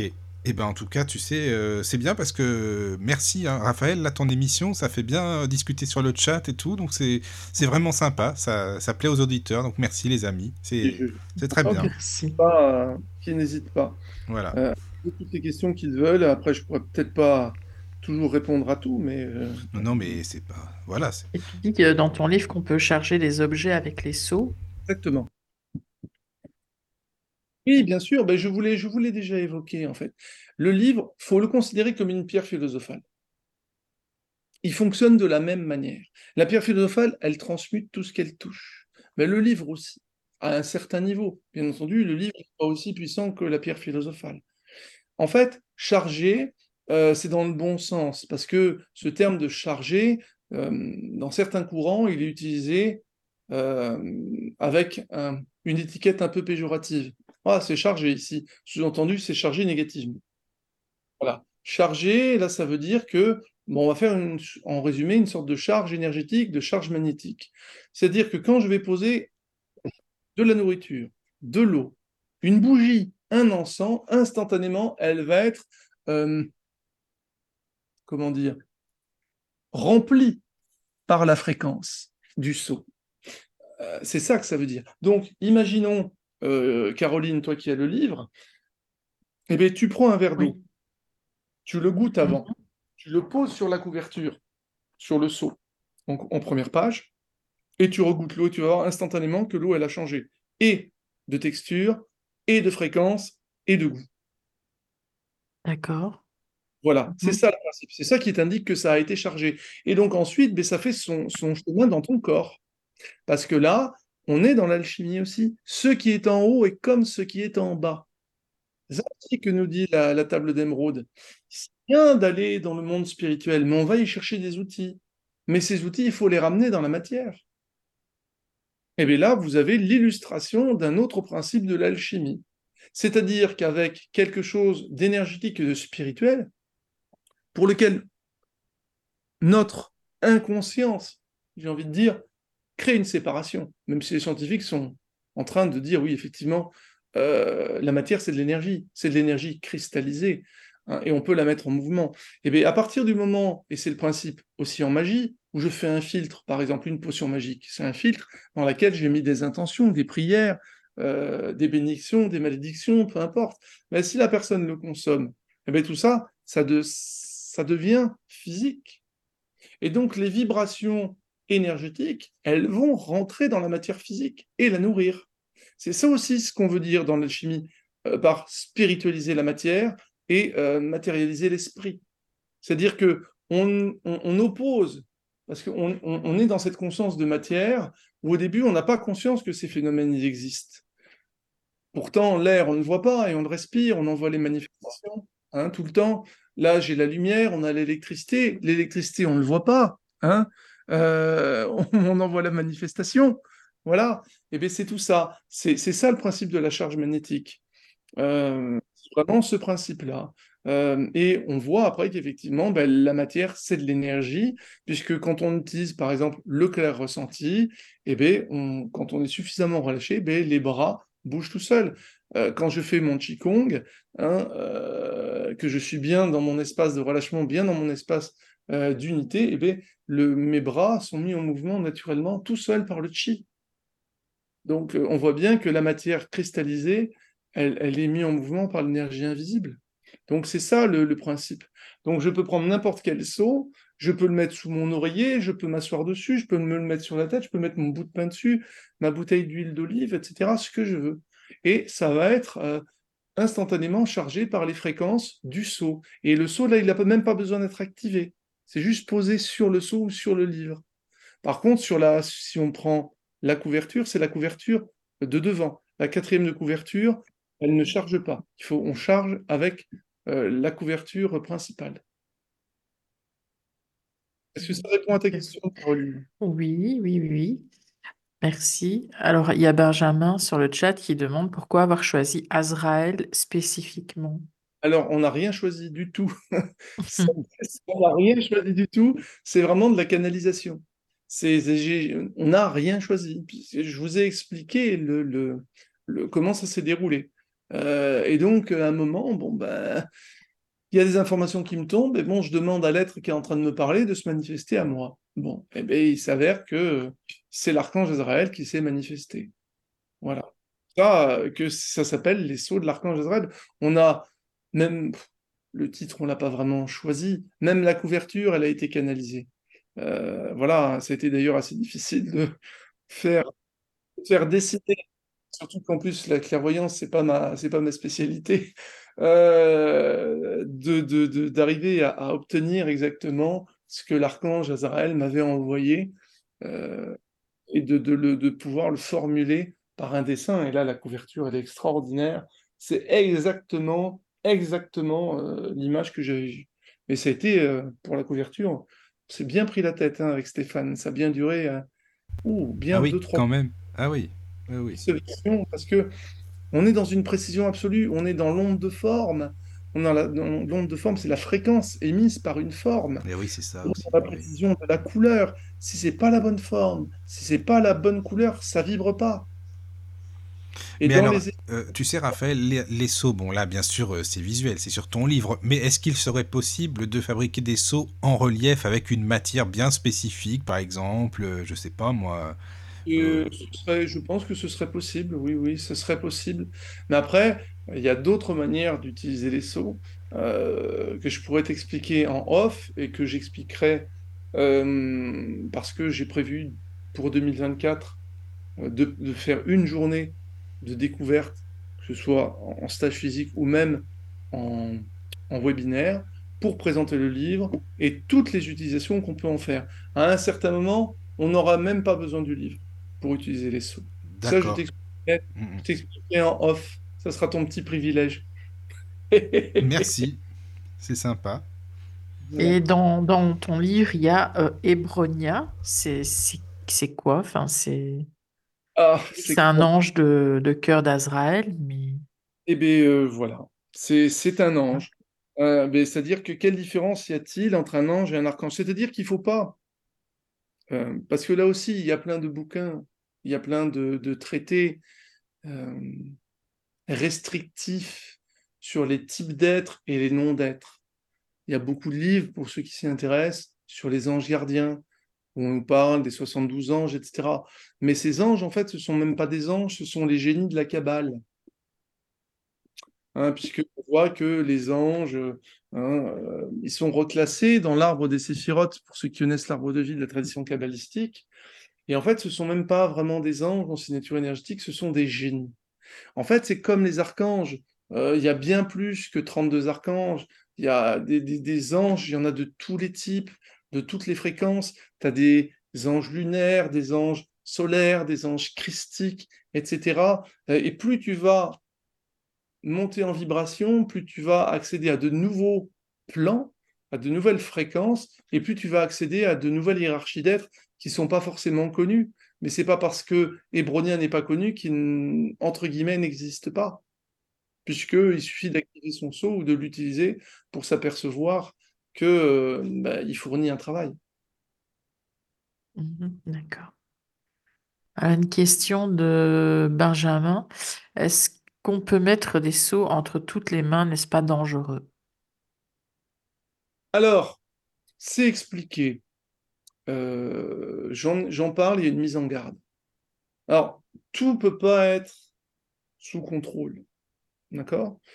Euh, En fait, les sceaux, on peut les mettre bien plus entre toutes les mains que d'autres livres initiatiques, comme tous les, rituels de magie qui ont pu sortir, parce que c'est très difficile, à moins de vraiment euh, savoir communiquer, tu vas pas pouvoir sortir du, comment on pourrait appeler ça, du processus qui est mis en place par le livre, puisque quand tu actives le sceau, il ne fait de toute façon que euh, les soins qui sont liés au niveau que tu as activé. Donc, la seule réserve, et en termes de déontologie, euh, que j'ai évoquée, c'est bien entendu la prise de pouvoir, mais ça, ça vaut pour tout, pour toute personne. Bien entendu, peut-être que certains auront l'idée d'utiliser des sceaux à l'insu de certaines personnes. Bon, ben, ils vont utiliser les sceaux, de toute façon, les sceaux, ils vont pas leur faire de mal. Il n'y a aucun sceau qui te permette de, faire des choses négatives, c'est pas du tout l'objectif. Donc, les, là, si on se place dans la dualité du bien et du mal, euh, tous les sceaux ont une vocation positive. Donc, même si tu devais utiliser des sceaux sur quelqu'un à son insu, euh, ben, ça ne va pas lui faire de mal. D'accord? En revanche, il y a l'aspect déontologique, et ça, c'est expliqué en première partie du bouquin, euh, qu'effectivement, euh, on n'est pas censé prendre le pouvoir sur, sur l'autre. Mais tout est à sa place. Et si une personne fait ça, c'est parce que elle vient aussi pour en faire l'expérience. Mais là, après, on rentre encore dans d'autres concepts euh, encore plus larges, le libre arbitre, etc. Euh, mais bien entendu, non, c'est pas un livre qui est dangereux. Tu ne vas pas obtenir de, de mauvais résultats. En, en gros, c'est pas la magie noire. En gros, c'est ça, quoi. Non, non, pas du tout, pas du tout, pas du tout, pas du tout. Euh, D'ailleurs, le- dans le saut des brownies, on apprend, on peut faire quelques petites choses au niveau occulte en termes de protection. Oui, oui. Hein, pour les gens qui sont intéressés par la magie, euh, bon, ben, on en parle dans l'école, mais à des stages de haut niveau. D'accord. Non, mais parce qu'il y a beaucoup d'auditeurs qui sont intéressés, hein, Raphaël. C'est pour ça que je, je te dis ça. hein. Mais, Je- mais, pas- mais bien entendu, et c'est très bien de poser la question. Euh, voilà. Euh, le, le- le- le livre, par exemple, on peut l'utiliser tout simplement. Ben, on pose, on pose une photo. On peut, même, je prends mon téléphone, je prends une photo, je pose la photo sur la couverture ou sur le seau de mon choix, et instantanément, il va se passer quelque chose. D'accord? Euh, Alors après, c'est moi, c'est moi et moi, c'est moi et ma déontologie, c'est moi et où j'en suis. D'accord? Après, c'est un livre qui est destiné au grand public, euh, et donc il y a plein de choses qu'on peut faire avec le livre et qui ne sont pas expliquées. Et il y a des choses qui ne seront même pas expliquées à la journée découverte et qui ne sont expliquées qu'à des gens qui sont initiés à un niveau supérieur. dont je sais qu'ils ne vont pas faire n'importe quoi. Parce que euh, ça permet aussi aux gens qui nous écoutent de comprendre un peu justement comment je fonctionne. Je voulais que je, parle aussi un peu de moi et qui je suis. Je suis toujours extrêmement attentif à l'utilisation qu'on fait de mon travail. Et, encore une fois, mon travail, c'est même pas le terme juste, c'est euh, des informations qu'on m'a transmises et dont je suis euh, simple dépositaire. Euh, on travaille, on communique donc, voyez bien, avec les êtres subtils. Donc, on est amené aussi à rencontrer nos guides et des êtres qui nous accompagnent. Et quand quelqu'un fait n'importe quoi, c'est déjà arrivé, ben, on vient m'en parler. Et on recadre les choses. Voilà. Et si un jour je dois apprendre que quelqu'un utilise son livre à mauvais escient, ne vous inquiétez pas que le livre, il peut être à l'autre bout du monde, on va le neutraliser, le livre, il ne servira plus à rien. Donc, n'ayez pas d'inquiétude euh, là-dessus. C'est encore une fois, c'est une porte d'entrée. Ce livre, c'est une porte d'entrée dans le monde spirituel. Il y a plein de portes d'entrée, que chacun trouve la sienne. Euh, voilà. Et ensuite, euh, on fait tous des erreurs. Vous imaginez bien que moi, le premier, quand j'ai découvert tous ces trucs, des fois j'ai fait des, âneries aussi, mais c'est comme ça qu'on apprend. Voilà. Euh, il n'y a pas d'omelette sans casser des œufs, il n'y a pas d'alchimie sans faire euh, d'explosion. Hein. Euh, voilà, la première fois qu'on a commencé à faire à manger, ben, peut-être que on avait un peu fait cramer le beefsteak, on a mis le feu trop fort, mais c'est comme ça qu'on apprend. Hein. Il y, a, y, a, toujours une phase entre guillemets d'erreur. Hein. Mais il ne faut pas s'en inquiéter plus que ça. C'est quelque chose qui est, qui est très lumineux, qui est très sécurisé. C'est pour ça hein, que euh, ça a pris le temps aussi d'infuser dans sa forme. Euh, voilà, et quand on a analysé, voilà, c'était trop C'est bien de le dire, hein, Raphaël, tu as raison, c'est important, euh, voilà, quand même, qu'on sache comment l'utiliser. Et, puis, c'est un livre grand public, comme tu le disais, de toute façon. Hein. C'est vraiment pour, pour que chacun et, sans a priori, voilà, se fasse son idée, même des personnes qui ne sentent pas. Euh, mais j'ai plusieurs, euh, je pourrais vous donner plusieurs exemples. Il y a même un monsieur qui, est un bloc de pierre. Il a pris le bouquin dans sa main, mais tout son corps s'est mis à vibrer, à bouger physiquement. Voilà, donc, euh, et c'est tout. Et après, il faut se laisser emmener. Il y, y, a des gens, voilà, Qu'est-ce qui fait qu'on va venir travailler avec Raphaël ou qu'on va aller travailler avec une autre personne C'est on a des atomes crochus, on a des résonances on n'en a pas. Si ce livre vous parle et que vous avez envie de l'acheter et de le découvrir, eh bien vous allez le faire. Et peut-être qu'il vous amènera plus tard à venir travailler dans l'école, ou peut-être que vous n'allez pas aimer, ou peut-être que là vous êtes en train de m'écouter et que vous n'aimez pas du tout euh, ma voix, ma vibration, ce que je dis. Eh bien c'est comme ça. Tout est à sa place. Et en plus, tu as, on présente des systèmes énergétiques. Oui. Alors, il y a plein de gens hein, dans, le, dans le monde euh, de l'énergétique qui parlent de différents systèmes. Là, ce sont des systèmes qui ne sont pas connus, euh, voilà, et des choses qui vont vous permettre de, de, faire des choses très sympas. On a, euh, on a découvert qu'on avait un système d'équilibrage énergétique qui était présent naturellement dans notre structure. Donc là, par exemple, tous les gens qui nous écoutent en direct peuvent l'activer. Ah oui. Hein, se rendre compte, mais il n'y a pas besoin d'avoir le livre. Il suffit de dire trois fois j'active mon système d'équilibrage énergétique, j'active mon système d'équilibrage énergétique, j'active mon système d'équilibrage énergétique. Vous pouvez le faire en direct, à haute voix, et vous allez sentir qu'il va se passer quelque chose en vous. D'accord. Oui, en fait, c'est des petits trucs, c'est des petites formules quand même. Puis finalement, c'est quand même c'est les vibrations qu'on émet aussi, quoi. Et là, ce, système-là, il va, il va travailler sur euh, la polarité justement de tout ce qui constitue notre corps. D'accord, ah oui. Hmm. Un équilibrage cosmo cosmotellurique. Euh, il va régénérer, mettre à jour des circuits énergétiques dans le corps. Euh, voilà, travailler sur, sur, certains, sur certaines choses dans le corps, sur des pollutions, etc. Oui, admettons, si on était parasité par des entités pas top top, admettons, qu'est-ce qu'on pourrait... Il y a un saut aussi qu'on pourrait utiliser? Alors, le... Oui, alors le, justement, le système d'équilibrage énergétique, ça, c'est pas dit dans le livre, mais il va. Alors, aucun, aucun euh, système, aucun des sceaux euh, ne peut te dire je vais traiter toutes les entités, je vais traiter toutes les choses. D'accord, oui, oui, je comprends. Relève aussi d'un niveau de conscience. Hmm. Il y a certaines entités que certains mm, voyants, médiums voient, qui vont appeler par exemple des insectoïdes, des reptiliens, c'est très à la mode dans le New Age, tout ça.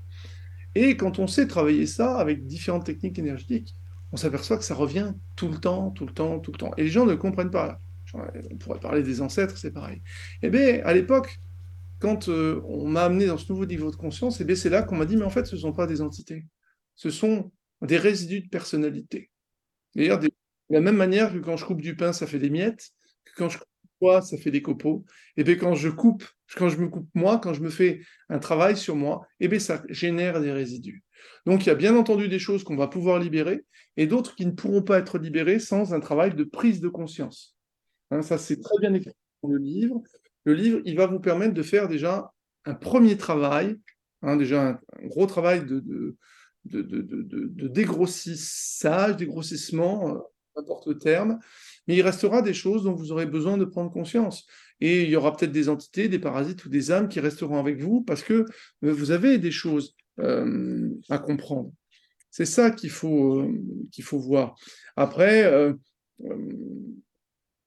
il y a aussi une, autre manière justement d'utiliser le livre de manière intuitive. C'est euh, ben, j'ai une demande, j'ai un problème. Tu vois, tu parles de, tu parles des entités par exemple. Eh bien, euh, tiens, j'ouvre le, spontanément le livre sans me poser de questions. Euh, et boum, tiens, je vais tomber sur tel saut. Voilà. Et tel saut, ben, peut-être qu'il va répondre justement à ma demande. Mais ici, le, il va pas, le, travail, le livre ne va pas forcément travailler spécifiquement sur les entités ou les parasites. Oui, oui, je comprends. Mais ce fait de tourner les pages au hasard comme ça, c'est pas pour rien qu'on tombe sur tel ou tel saut, ça c'est sûr. Exactement. Parce que en fait, euh, j'ai envie de dire, si on a des entités, si on a des parasites, euh, c'est un symptôme. D'accord? Oui, oui. Euh, c'est un symptôme de la même manière que quand j'ai une maladie. Hein. c'est un symptôme.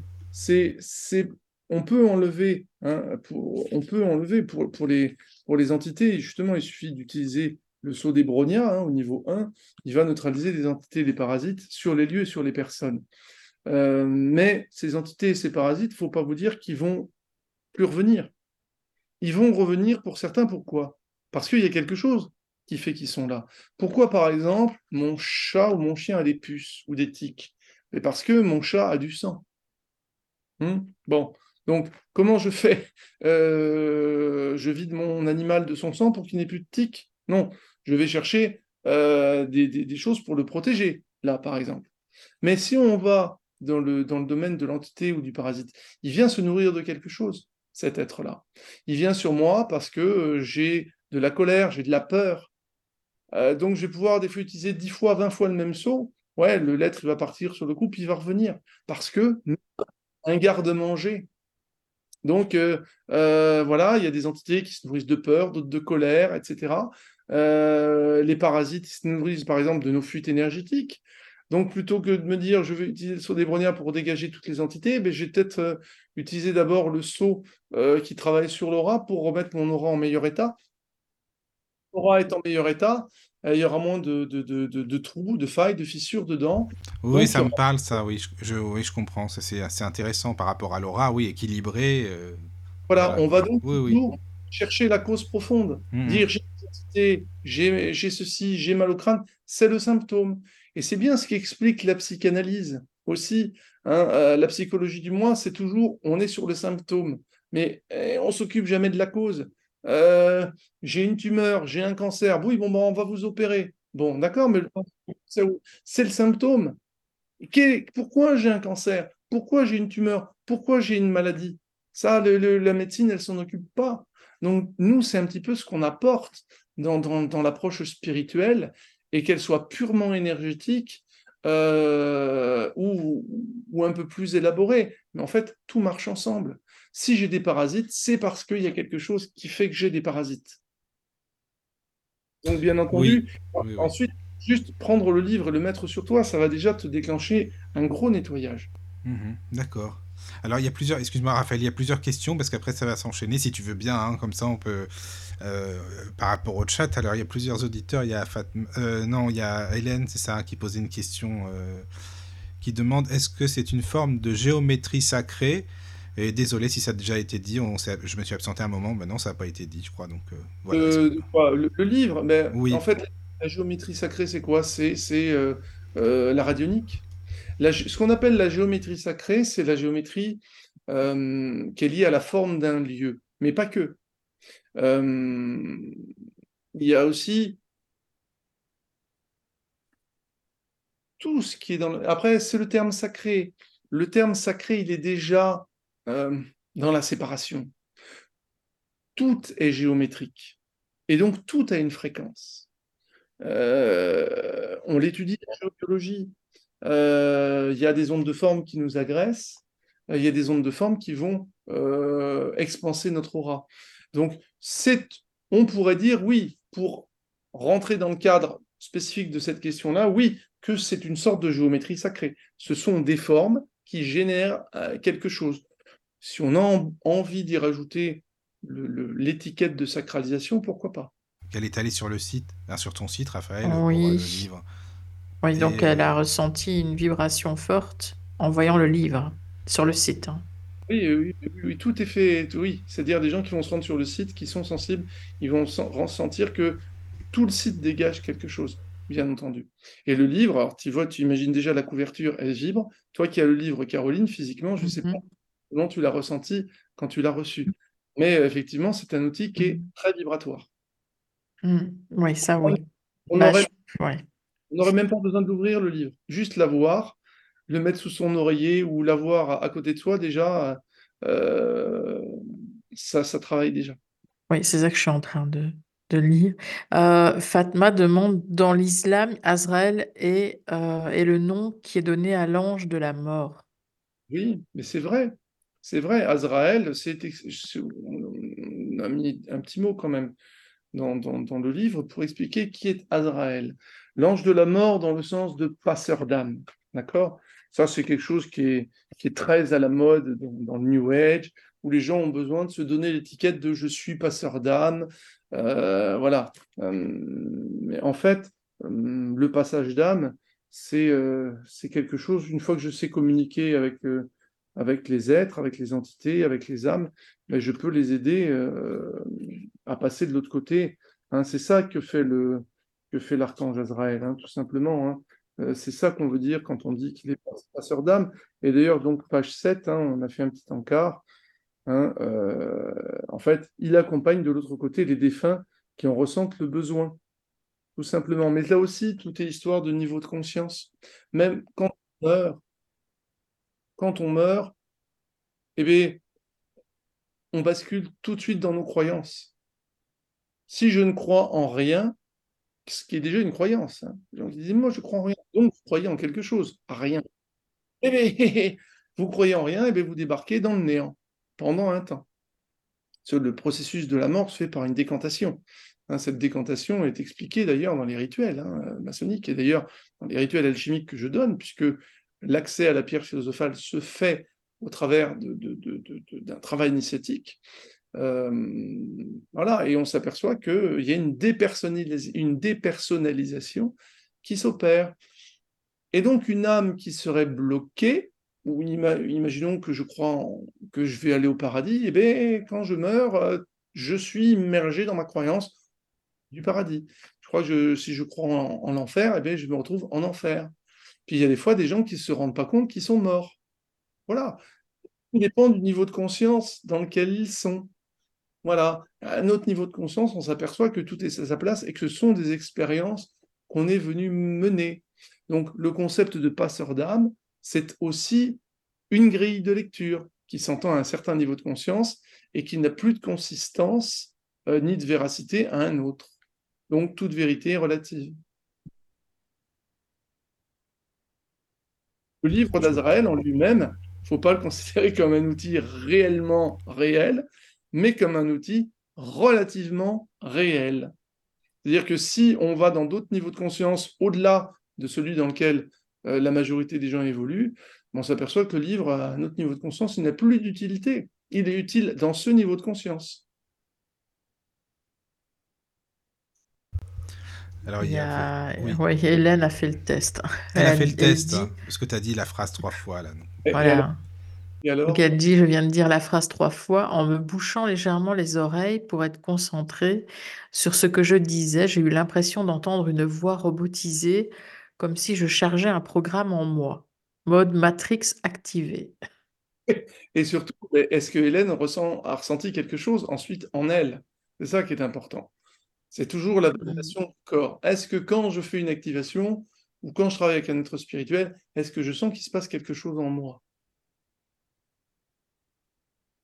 Hélène, on attend ta On réponse. attend ta réponse, tu peux y aller. Voilà, voilà.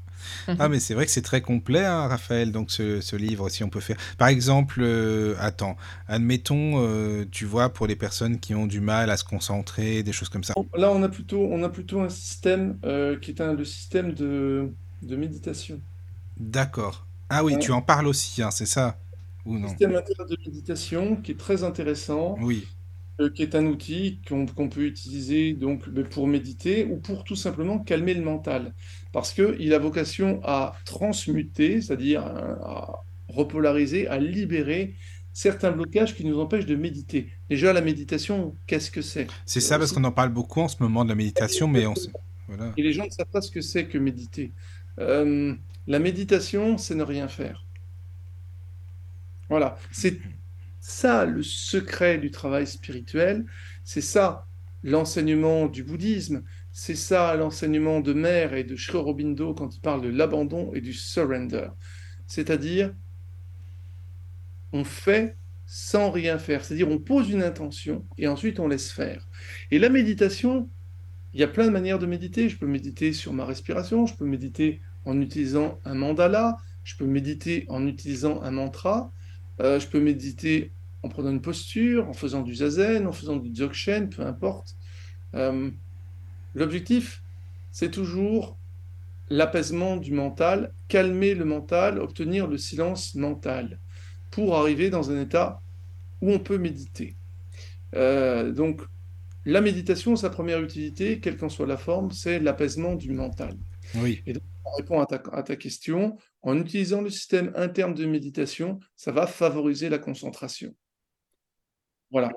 Et, d'ailleurs, la manière dont j'enseigne le ressenti subtil, ça nous permet de... C'est déjà une forme de méditation qui va nous permettre de focaliser le mental sur ce qu'on cherche. Tout est basé sur la subtile différence qu'il y a entre l'intention et le mental, ce que la médecine traditionnelle chinoise appelle le yi, hein, Y-I. Le yi, c'est l'intention, mais l'intention n'est pas mentale. Le mental veut contrôler, le yi n'est qu'une intention. Voilà. Et donc, pour méditer, il faut avoir l'intention de méditer. Mais que je médite, je suis en train de me répéter, il faut que j'arrive à méditer, ben, je ne suis pas en méditation, je suis dans le mental. Et le- le- la concentration et la méditation, c'est une focalisation du mental, c'est un retour du mental à sa nature d'outil. Le mental est un outil. Or, aujourd'hui, regardons les gens, euh, la majorité des gens, euh, si on comparait le mental au volant de la voiture, ben, ben, si on prend une image que je prends souvent, euh, la voiture comme étant finalement notre vie. Bon, et le mental, c'est le volant. Eh bien, ça part dans tous les sens. Ça part dans tous les sens. On se prend un, poteau, on se fout dans un... etc. Si on faisait la même chose dans nos voitures physiques, eh bien, on aurait la même chose. Donc on voit bien qu'il y a une perte de contrôle du mental, c'est-à-dire qu'on a tellement évolué au niveau du mental qu'à un moment, on en devient esclave. Et le travail spirituel nous ramène à une canalisation, un apaisement de ce mental. Et c'est uniquement quand le mental commence à s'apaiser qu'on peut rentrer dans un état de méditation, qui est un état de concentration, qu'on appelle dans la tradition indienne le samadhi. Et c'est euh, dans ces états de méditation profonds que peuvent avoir lieu certaines libérations et certaines transformations. Mais tu sais, Raphaël, c'est bien parce que moi j'avais déjà testé ça, mais euh, pas du tout avec ce que tu dis, mais avec le jeûne. Je sais pas, quand, on jeûne pendant un petit bout de temps, on dirait que l'esprit il est beaucoup plus libre, plus. Tu vois? Je sais pas si. Ça, moi, j'ai fait, j'ai fait 18 jours de jeûne sec Ah oui, Euh, oui, oui. Et t'avais testé, et donc ça t'avait fait ça aussi ou non? Alors, comment se... alors, le processus de jeûne, c'est c'est pas pour rien qu'il est, qu'on en parle dans toutes les traditions. Ah oui, c'est sûr. Hmm. C'est à la fois une purification physique, mais aussi une, puri- une purification euh, émotionnelle et mentale. Euh, après, tout dépend comment il est pratiqué. Euh, si on prend par exemple donc le ramadan, le ramadan, c'est un jeûne sec. On mange pas et on boit. Sauf que la manière dont il est pratiqué aujourd'hui, on en perd beaucoup de bénéfices puisque la majorité des gens mangent beaucoup trop. J'ai fait, j'ai fait trois jours de jeûne sec, cinq jours de jeûne sec et dix jours de jeûne sec par la suite, mais sur un, sur un temps espacé depuis le mois de juillet jusqu'à euh, euh, il y a deux mois. Euh, voilà. Effectivement, ça libère des choses. Ça, libère des choses au niveau psychique parce que dans notre matière, il y a des choses qu'on stocke. Dans notre graisse notamment. hein. Notre graisse, elle ne stocke pas que les, l'eau, que les pollutions, c'est pas qu'un carburant, elle stocke aussi plein de choses. Il y a plein de gens qui sont en surpoids, euh, et bien, qui fondent comme neige au soleil à partir du moment où ce qui est à l'origine du surpoids, du besoin de se remplir, d'un manque, à partir du moment où la cause profonde de ce, manque est suffisamment libérée, et bien, le besoin de se remplir bien, diminue. Voilà, donc bien entendu que ça va ensemble. C'est, et c'est pas pour rien que toutes les, les traditions en parlent. Oui, oui, c'est vrai que toutes les traditions en parlent, c'est ce que je m'étais dit, c'est pareil, c'est pas au hasard, c'est sûr. Et non, Mais on ressent bien, hein, on ressent bien que émotionnellement ça change et qu'on est beaucoup plus libre, euh, on a plus d'inspiration, enfin c'est complètement différent, quoi. a un retour au corps. C'est ce que j'enseigne aussi, Oui, le retour au corps. Utiliser le mental dans sa fonction d'outil va nous permettre de l'utiliser, de l'utiliser euh, comme un outil de détection, par exemple, si on veut faire du, du, du, du clair ressenti, du ressenti subtil, euh, mais comme aussi un outil d'observation de soi. Voilà. oui, Aujourd'hui, on a affaire à des gens qui ont une tête d'un côté et un corps de l'autre. Et ils s'occupent du corps que le jour où leur corps leur dit j'ai mal là. Voilà. Donc tout l'objectif aussi du travail spirituel euh, et du travail alchimique, c'est de euh, réconcilier, de, de reconnecter la tête et le corps. Mhm. Là, Et pour l'inspiration, c'est pareil, Raphaël. Il peut y avoir des sauts qui correspondent ou quoi. Je sais pas, admettons un musicien, par exemple, euh, qui est qui vraiment euh, a envie de faire euh, une, je sais pas moi, une comp- composition bien spécifique dans tel ou tel domaine. Il peut y avoir un saut spécifique pour l'inspiration. exactement. Euh, voilà. Après, encore une fois, le, le- le livre, il, il présente des choses. Oui, Après, ne présente pas tout. mais après c'est à Euh, nous d'adapter aussi à selon euh, ce qu'on ressent. faut, exactement. Il faut se laisser, euh, il faut se laisser bercer, j'ai envie de te dire. Oui, oui, C'est vraiment un livre intuitif. Voilà. Euh, on peut le prendre comme un manuel, on l'ouvre, on, on- on fait le travail, voilà, saut par saut, ou de manière intuitive, tiens, ben, je prends le bouquin, puis je l'ouvre, hop, et je tombe sur telle page. voilà. Voilà, c'est tout. C'est, c'est vraiment euh, un outil qui te donne une grande liberté, puisque tu n'as même pas besoin de l'ouvrir, à la Ouais, c'est sûr, c'est ça qui est bien. C'est vrai. Voilà. Après, s'il y a des choses spécifiques, hein, il y a plus de 260 items de travail qui sont répertoriés. hein, donc, euh, ça te donne déjà pas mal de possibilités. Mais bien entendu, il y a plein, il y a plein de choses qui vont te, qui vont t'inspirer, qui vont t'aider. Et peut-être que des fois, tu vas tomber sur un saut euh, qui va te permettre de travailler sur un blocage que tu as et qui te permettra d'être plus à l'écoute de toi-même.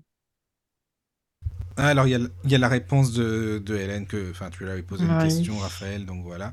Euh, Donc elle dit qu'elle a ressenti une sorte de levée de brouillard. D'accord, ben c'est super. C'est déjà, c'est déjà un, un- un ressenti qui est précis. Ah oui, c'est vrai, oui. c'est bien ça. Eh oui, ben oui, et voilà. Et puis on- c'est- voilà, c'est ça qui est important. Ça, c'est aussi un. Si je peux me permettre de donner un conseil, euh, quel que soit le travail qu'on mène sur soi, quelle que soit la tradition spirituelle dans laquelle on s'engage, il faut toujours être attentif justement à notre état intérieur. En quel état je me sens, oui. en quel état je me sens à la fin. Mhm. C'est ça la, la- la seule réponse. C'est euh, voilà, on peut se dire je fais de l'alchimie, je fais mon creuset. Ouais, d'accord, je suis je suis mon creuset, je fais ceci, je fais cela, je fais fondre, je fais ci, je, je calcine, je, je, frise. Bon, d'accord, mais à l'intérieur de moi, qu'est-ce qui se passe? Voilà. C'est... La réponse, elle est toujours dans le corps, elle est toujours à l'intérieur de soi. Les gens veulent toujours des trucs extraordinaires, voir des, des, des, des flashs, euh, etc. Mais ça se passe beaucoup par les sensations. Au début, surtout. Après, il y a des choses qui s'ouvrent. Mais c'est d'abord un travail de ressenti à l'intérieur de soi. Et on ne peut pas s'écouter si on est dans le mental. Mais c'est ça, c'est ça. Si je pense, quand, quand les gens apprennent à communiquer, au début, ils veulent, il y a un exercice en perfectionnement euh, où les stagiaires sont en autonomie pendant deux heures, ils doivent trouver qui sont leurs guides. Bon. Des fois, ils ne trouvent pas. Pourquoi ils ne trouvent pas? Parce que déjà, ils, ils cherchent. La subtilité entre l'intention. Euh, juste, je me mets en posture de recevoir une information. Mais si je veux l'avoir, je ne l'aurai pas. Les bouddhistes nous disent la même chose. Euh, si je veux avoir le fruit du travail, je ne l'aurai pas. Je fais ce travail avec pour objectif d'obtenir un résultat. Mais ensuite, de la même manière que je vais planter une graine dans de la terre, je vais euh, l'arroser, je vais l'exposer au soleil d'une certaine manière, de ce que j'ai pu lire dans un bouquin ou des conseils qu'on m'a donnés. Mais euh, si toutes les cinq minutes je suis dessus à réarroser et je veux, et je veux que ça pousse, eh ben ça ne poussera pas. Hein. Et puis pour nous, c'est pareil. C'est ça. Alors, est-ce que tu pourrais nous expliquer, Raphaël, est-ce que tu proposes dans tes stages, comment ça se passe Alors, ça se passe de deux manières. Euh, bon, déjà, on fonctionne par cycle. Il y a trois cycles, trois grands cycles dans l'école. Euh, il y a un cycle, donc, pour les gens qui commencent. D'accord, oui, parce que c'est une école, hein. excuse-moi, je te reprends juste parce que tu as, parlé d'école, justement. Donc, toi, c'est une école que tu as, que tu as créée, c'est ça? Oui, oui. Dans, dans, la même lignée de ce que je vous ai expliqué précédemment. Oui. Euh, C'est-à-dire que je me suis jamais posé la question, ça s'est fait tout seul. Mais voilà, parce que comme tu emploies ce mot école, c'est pour ça que d'accord, ça s'est fait tout seul. Ça s'est fait tout seul parce que suite à ces quelques stages que j'avais fait à l'ouverture de ce, de cette, euh, de cette euh, capacité de, canalisation, ben, au début, voilà, j'avais besoin de confirmation, tu te doutes bien.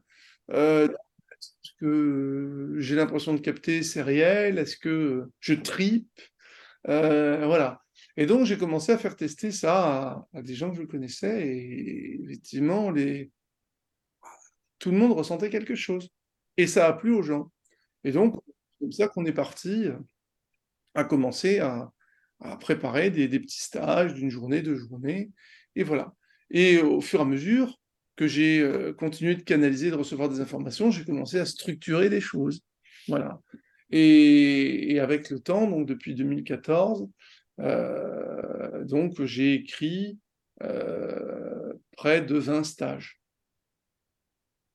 Voilà, donc c'est un, cursus sur le long terme, parce que l'alchimie, ça ne se fait pas en cinq minutes. Hein. L'alchimie, c'est le travail de plusieurs vies. Hein. On, voilà, on va pas, croire qu'on va réaliser la pierre philosophale en une incarnation, quelque part, c'est se leurrer. Ça peut très bien arriver, mais si vous y arrivez, c'est parce que vous vous appuyez sur les acquis de vos autres incarnations.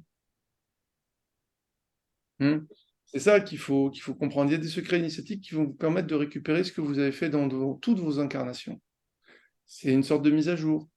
Et voilà. Et donc l'école, elle fonctionne avec trois cycles. Donc le premier cycle, qui est un cycle donc, qui va vous permettre d'obtenir les outils. Donc un stage d'initiation et de perfectionnement, euh, donc deux jours et deux jours, au cours desquels on va apprendre comment on peut percevoir l'énergie, les phénomènes subtils de manière très simple et dès le départ, euh, donc en apprenant à canaliser le mental, apprendre à collaborer avec les êtres du monde spirituel, beaucoup de travaux pour lever plein de petites perturbations et apprendre aussi comment mieux gérer son alimentation. Hein, euh, des sujets qui sont, qui sont connus hein, euh, pour mieux ressentir. Apprendre, découvrir pour certains ce que c'est que ressentir. J'avais l'autre jour en, séance individuelle une personne qui a suivi des cours dans d'autres écoles. Et elle me disait, mais je ne ressens pas. Alors je lui demande à l'écran, mais montrez-moi ce que vous faites. Et eh bien, euh, elle me dit, ben oui, mais je lui dis, forcément, vous ne pouvez pas ressentir, il n'y a pas d'intention. Ben, il, a, il, a, suffi de lui expliquer ça, qu'elle mette l'intention, et eh bien instantanément, euh, elle a perçu quelque chose. L'énergie, c'est de l'information. Si j'ai une vague intention, ben, je vais avoir un vague ressenti. Euh, donc, tout c'est les basiques. C'est comme en musique, la technique au service de l'interprétation. Euh, et, c'est pour tout pareil. Il y a un entraînement. L'acquisition des fondamentaux techniques pour s'assurer que quand je communique avec un être, s'il me dit que c'est Bouddha, et eh justement, j'ai besoin de m'assurer que c'est bien Bouddha et que c'est pas pas Gargamel. Donc, on a tout un protocole qui nous permet, comme j'aime bien dire, d'être sûr, d'être certain, d'être sûr, d'être certain, d'être sûr. Parce au début, c'est ça. On a besoin de se rassurer, de prendre confiance. Et ensuite, on a trois premiers paliers de travail alchimique dans lesquels on va commencer à travailler progressivement avec la collaboration des êtres spirituels. On va apprendre à travailler donc, euh, on découpe tout ça pour comprendre que l'alchimie, c'est c'est pas juste quelque chose de, de, de, de comment dire, euh, d'éthéré, c'est quelque chose de concret qui va nous amener à devoir travailler dans toutes les dimensions de notre être. Donc on va aborder la structure subtile, travailler dans le corps physique, dans le corps énergétique, dans le corps émotionnel, dans le corps mental. Et on va recevoir les premières initiations qui vont permettre de faire émerger la pierre philosophale. Hein, donc l'œuvre noire et l'œuvre blanc. Hein, donc à la fin du, cycle 1, les gens ont réalisé l'œuvre blanc et ils ont la pierre philosophale taillée qu'ils peuvent déjà utiliser à un certain euh, niveau. Le cycle 2, donc ça c'est un, cycle qui est à peu près sur une année. Le cycle 2, lui, il est sur deux ans. D'accord? Il est sur deux ans et il commence par le, euh, un stage fantastique, je ne dis pas euh, de manière chauvine, mais euh, c'est le stage, le premier stage qui amène sur le travail psychologique que j'ai appelé alchimie et psychologie, un petit clin d'œil à psychologie et alchimie de Jung, qui est un travail donc de neurosciences établi à partir de nombreuses lectures hein, de Freud, de Janov notamment, euh, au cours desquels, grâce à la bioénergie et à la collaboration avec les êtres spirituels, on va débloquer, déverrouiller euh, tout ce qu'on peut déverrouiller dans le système nerveux et dans les différents étages de conscience du cerveau pour pouvoir libérer ce qui est refoulé. Alors bien sûr, tout n'est pas libéré d'un coup, mais ça amène à ce que Janov appelle l'état primal, c'est-à-dire le revécu hein, de scènes traumatiques. Et aujourd'hui, on ne sait pas faire autrement. Hein. Euh, il y a certains auteurs, et ils sont nombreux, hein, dans le domaine de l'alchimie, à dire qu'ils ont réalisé le grand œuvre sans travail psychologique. Ce n'est pas possible. Ce n'est pas possible. Euh, j'en dirai pas plus, mais je parle de mon expérience. J'ai dans l'école des gens qui ont travaillé dans d'autres écoles alchimiques et qui font aujourd'hui le travail avec moi et se rendent compte à quel point effectivement eh leurs souffrances, elles n'ont pas été libérées. Bien entendu qu'il y a des choses qui peuvent être traitées. Mais ce qui a besoin d'être exprimé, ce qui est refoulé, nous autodétruit et nous limite.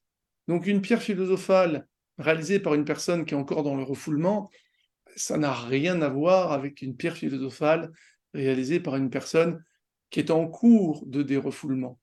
Voilà, donc ça, c'est le, premier stage d'alchimie psychologique, qui est un stage de quatre jours de neurosciences. Alors là, on ne peut plus nier que, ben oui, par un travail spirituel, eh bien, on a un effet physique et une transformation qui s'opère. Hein. Il y a un avant et un après. Et ensuite, il y a euh, donc d'autres stages d'alchimie hein, qui permettent de travailler donc euh, notamment l'œuvre jaune. Et puis il y a le palier 5. Le palier 5, c'est génialissime aussi, puisqu'on va apprendre à travailler sur la magie, sur l'occultisme pendant deux jours. Deux jours où on apprend à se libérer de ce que j'ai appelé les pods, les phénomènes occultes et démoniaques. Euh, pourquoi les pods? Parce que quand on a des pods, ça fait mal au crâne. Hein, pour ceux qui sont fans de Apple. Mais ça vient d'où? Excuse-moi, ça vient d'où en fait ça? Les pods, ah ben, ça, ça peut venir de plein de choses. Ça peut être des choses qu'on a récupérées, qu'on nous a envoyées, puis il y a aussi tout, tout le bagage puis on va aussi travailler sur le karma.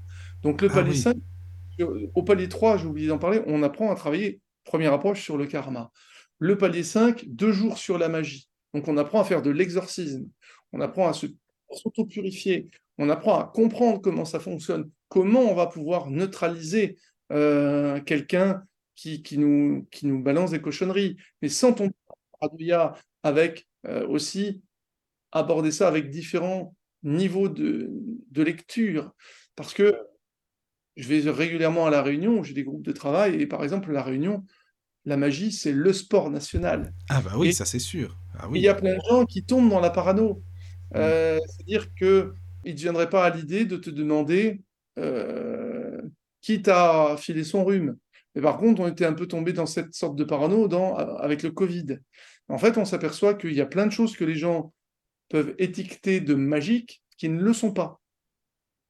Donc là aussi, il y a tout un, travail de, prise de conscience de tout ça. Et le palier 5 nous amène donc à terminer la première partie du grand œuvre, puisque là, c'est l'œuvre rouge. Et à l'issue de l'œuvre rouge, les gens sont devenus une pierre philosophale. C'est-à-dire, non seulement la pierre philosophale euh, est apparue, mais en plus, ils la deviennent. C'est l'équivalent de la personne qui réalise l'œuvre euh, à la voix sèche, qui réalise sa pierre philosophale et qui l'avale. Voilà. Et, la, personne devient une pierre philosophale. Donc, instantanément, tout ce qu'elle touche, elle le transmute. Mais ça ne s'arrête pas là.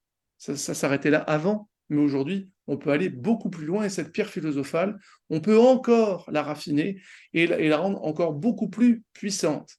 Et après ce palier 5, il y a la géobiologie, il y a deux stages de géobiologie. D'ailleurs, ce week-end, on donne le premier niveau de géobiologie, euh, une géobiologie qui se veut holistique. La géobiologie, c'est quoi? C'est la science donc euh, qui nous permet de, purifier un lieu et de connaître les phénomènes énergétiques qui parcourent la planète. Et la géobiologie, on l'a fait avec la pierre philosophale. C'est-à-dire que la pierre philosophale nous donne une capacité d'action, une autonomie. À ce niveau-là, on n'a même plus besoin de travailler avec les êtres spirituels. On peut toujours, si on veut, mais on est en mesure de tout faire avec, entre guillemets, son pouvoir personnel. Parce que la quête de l'initié, c'est retrouver qui il est, mais c'est aussi retrouver son autonomie. Donc, deux stages de géobiologie qui vont nous permettre, euh, donc ça fait sept jours en tout, trois jours et quatre jours, de savoir complètement purifier, harmoniser un lieu, parce que c'est bien de se purifier soi-même, mais si on rentre à la maison à chaque fois pour rentrer, dans les perturbations... Bah, c'est ça, quoi. Ça sert pas... Bah oui. Mais alors attends, vous êtes combien à donner les cours aussi? Il n'y a que toi ou il y a d'autres personnes? Ah, il n'y a que moi. Il y a que moi. Je suis le seul à enseigner, je n'ai pas d'assistant. Hein, je, gère des groupes, des, des groupes de 30 ah non, parce que ça doit être du boulot quand même avec tout ça, quoi. Je veux dire, avec tous les, tous les stages, toutes les personnes qu'il doit y avoir, c'est pas simple, je sais pas. Mais après, après, euh, faut pas, faut pas imaginer une usine, d'accord? Mon école, c'est pas une usine. Non, mais voilà, c'est pour ça, c'est ça, quoi. Mm, mm. Euh, c'est une école qui sélectionne les gens. D'accord? Euh, Il y a deux manières de faire. À La Réunion, il n'y a pas de contrat de formation parce que je, euh, voilà, j'y vais trois fois par an. En métropole, on rentre dans l'école avec un contrat de formation. Donc, parce qu'il y a un engagement aussi qui doit se faire. Si les gens viennent juste euh, dans l'école pour regarder un peu ce qu'on y fait et puis venir faire leur petit marché, c'est pas c'est pas ça qu'on fait ici. Ici, on s'engage dans un travail initiatique, un travail euh, qui a vocation à se libérer, mais de prendre conscience aussi euh, mais que notre conscience, elle doit évoluer. Et c'est là que nous amène euh, la fin du cycle 2 avec la bascule dans ce troisième niveau de conscience, qui nous permet de comprendre que ce qu'on tenait pour absolument vrai est finalement relativement vrai. Mais qu'est-ce que tu as comme critère pour prendre les gens ou non, pour accepter les personnes au cours? Ça, c'est des choses que je ne peux pas exposer à l'antenne. D'accord. Ok. D'accord? C'est plein de choses euh, et c'est jamais personnel. D'accord Oui, oui, oui, ok, je, je, comprends. Mais il y a des critères, enfin, il y a des, quand même des. Voilà, il y a des petits trucs. Voilà, c'est-à-dire que. Euh, une des premières choses, c'est déjà. Il faut avoir cette aspiration. Il faut avoir ce besoin à l'intérieur de soi, comme le dit Mère, quelque part d'être en train de crever à l'intérieur de soi. C'est-à-dire que ma condition ne me convient tellement plus que j'ai absolument besoin que ça change. On a besoin d'avoir cette motivation. D'accord? Euh, C'est fondamental parce que ce travail, il va tout chambouler en nous. c'est sûr, forcément. Encore une fois, je, repense à, la question de Jean-Yves sur la stabilité et l'instabilité. Ce travail, il va créer parfois des périodes d'instabilité, des périodes d'inconfort. Mais il ne faut pas s'arrêter à ça. De cet inconfort va naître quelque chose de mieux. Le sportif, il progresse pas dans la, dans la facilité. Le sportif, pour progresser, il se fait mal. Hein. Euh, et, puis, euh, et puis, ça va lui prendre un certain temps pour progresser. Donc, c'est ça qu'il faut comprendre. Euh, après, c'est quelque chose qui se fait naturellement. Voilà, et puis après, les gens sont libres, même avec le contrat de formation, il y a toujours la possibilité d'arrêter. Bah, c'est ce que j'allais dire, parce que qu'est-ce que c'est qu'un contrat de formation? Après, bon, tu vois, il faut. Un contrat de formation, voilà, comme tu. Ben, il y a plein d'écoles qui proposent ça, c'est-à-dire tu tu t'engages, voilà, tu, tu achètes une prestation, tu achètes un cycle, un cycle d'une année qui vaut tant, euh, tant de jours de stage. Et D'accord, ouais, je comprends. Ok.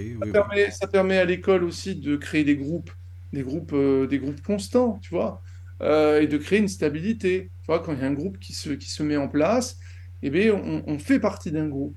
Le travail spirituel nous apprend aussi que, au début, on a l'impression qu'on fait ce boulot pour nous-mêmes. Mais à un moment, comprendre que ce travail, on ne fait pas que pour nous-mêmes. Hein, et là, on ne peut que faire référence à, la caverne de Platon. C'est-à-dire, tu reçois la lumière, tu reçois l'illumination, tu regardes pour toi, ça ne sert à rien. La lumière, c'est pour aller la, mener aux autres. Et c'est ce que nous enseigne aussi, justement, la pierre philosophale, parce que la pierre philosophale, elle nous amène sur la voie de l'évolution. La pierre philosophale, elle nous amène ensuite euh, à ce qu'on appelle la gnose, à ce que les religions appellent le Saint-Esprit, et ce que Mère Eshkorobindo appelle le supramental. La pierre philosophale, c'est une antenne. une antenne. Le fil osophale. Le, le, fil qui nous relie à la sophia, qui nous relie à la connaissance, qui nous relie à la gnose. Et c'est uniquement quand on est une pierre philosophale que j'ai envie de dire que le vrai travail commence.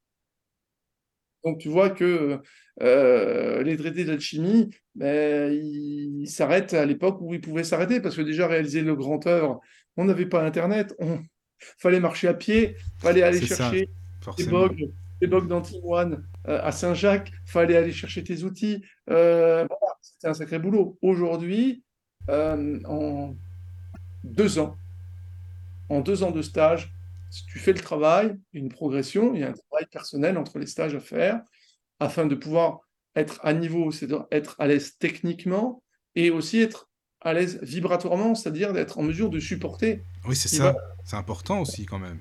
Naturellement. Et ce sont des critères qui font aussi que des fois, il y a des personnes qui ne ben, peuvent pas participer au stage-là parce que ben, ils ne sont pas atteints le niveau nécessaire et que ça serait nocif. Et donc là, oui, ça fera boum. Et l'objectif, c'est pas que ça fasse boum, justement. Donc voilà le, comment ça, comment ça s'opère. Et il y a un troisième cycle où là, on approfondit une étude très approfondie de toute la structure, avec un travail hyper pointu sur euh, les chakras, sur euh, les nadis. Les nadis, c'est les, canaux énergétiques qu'il y a dans le corps. Euh, deux autres stages de géobiologie avec les nouveaux phénomènes planétaires. On apprend la géobiologie sacrée.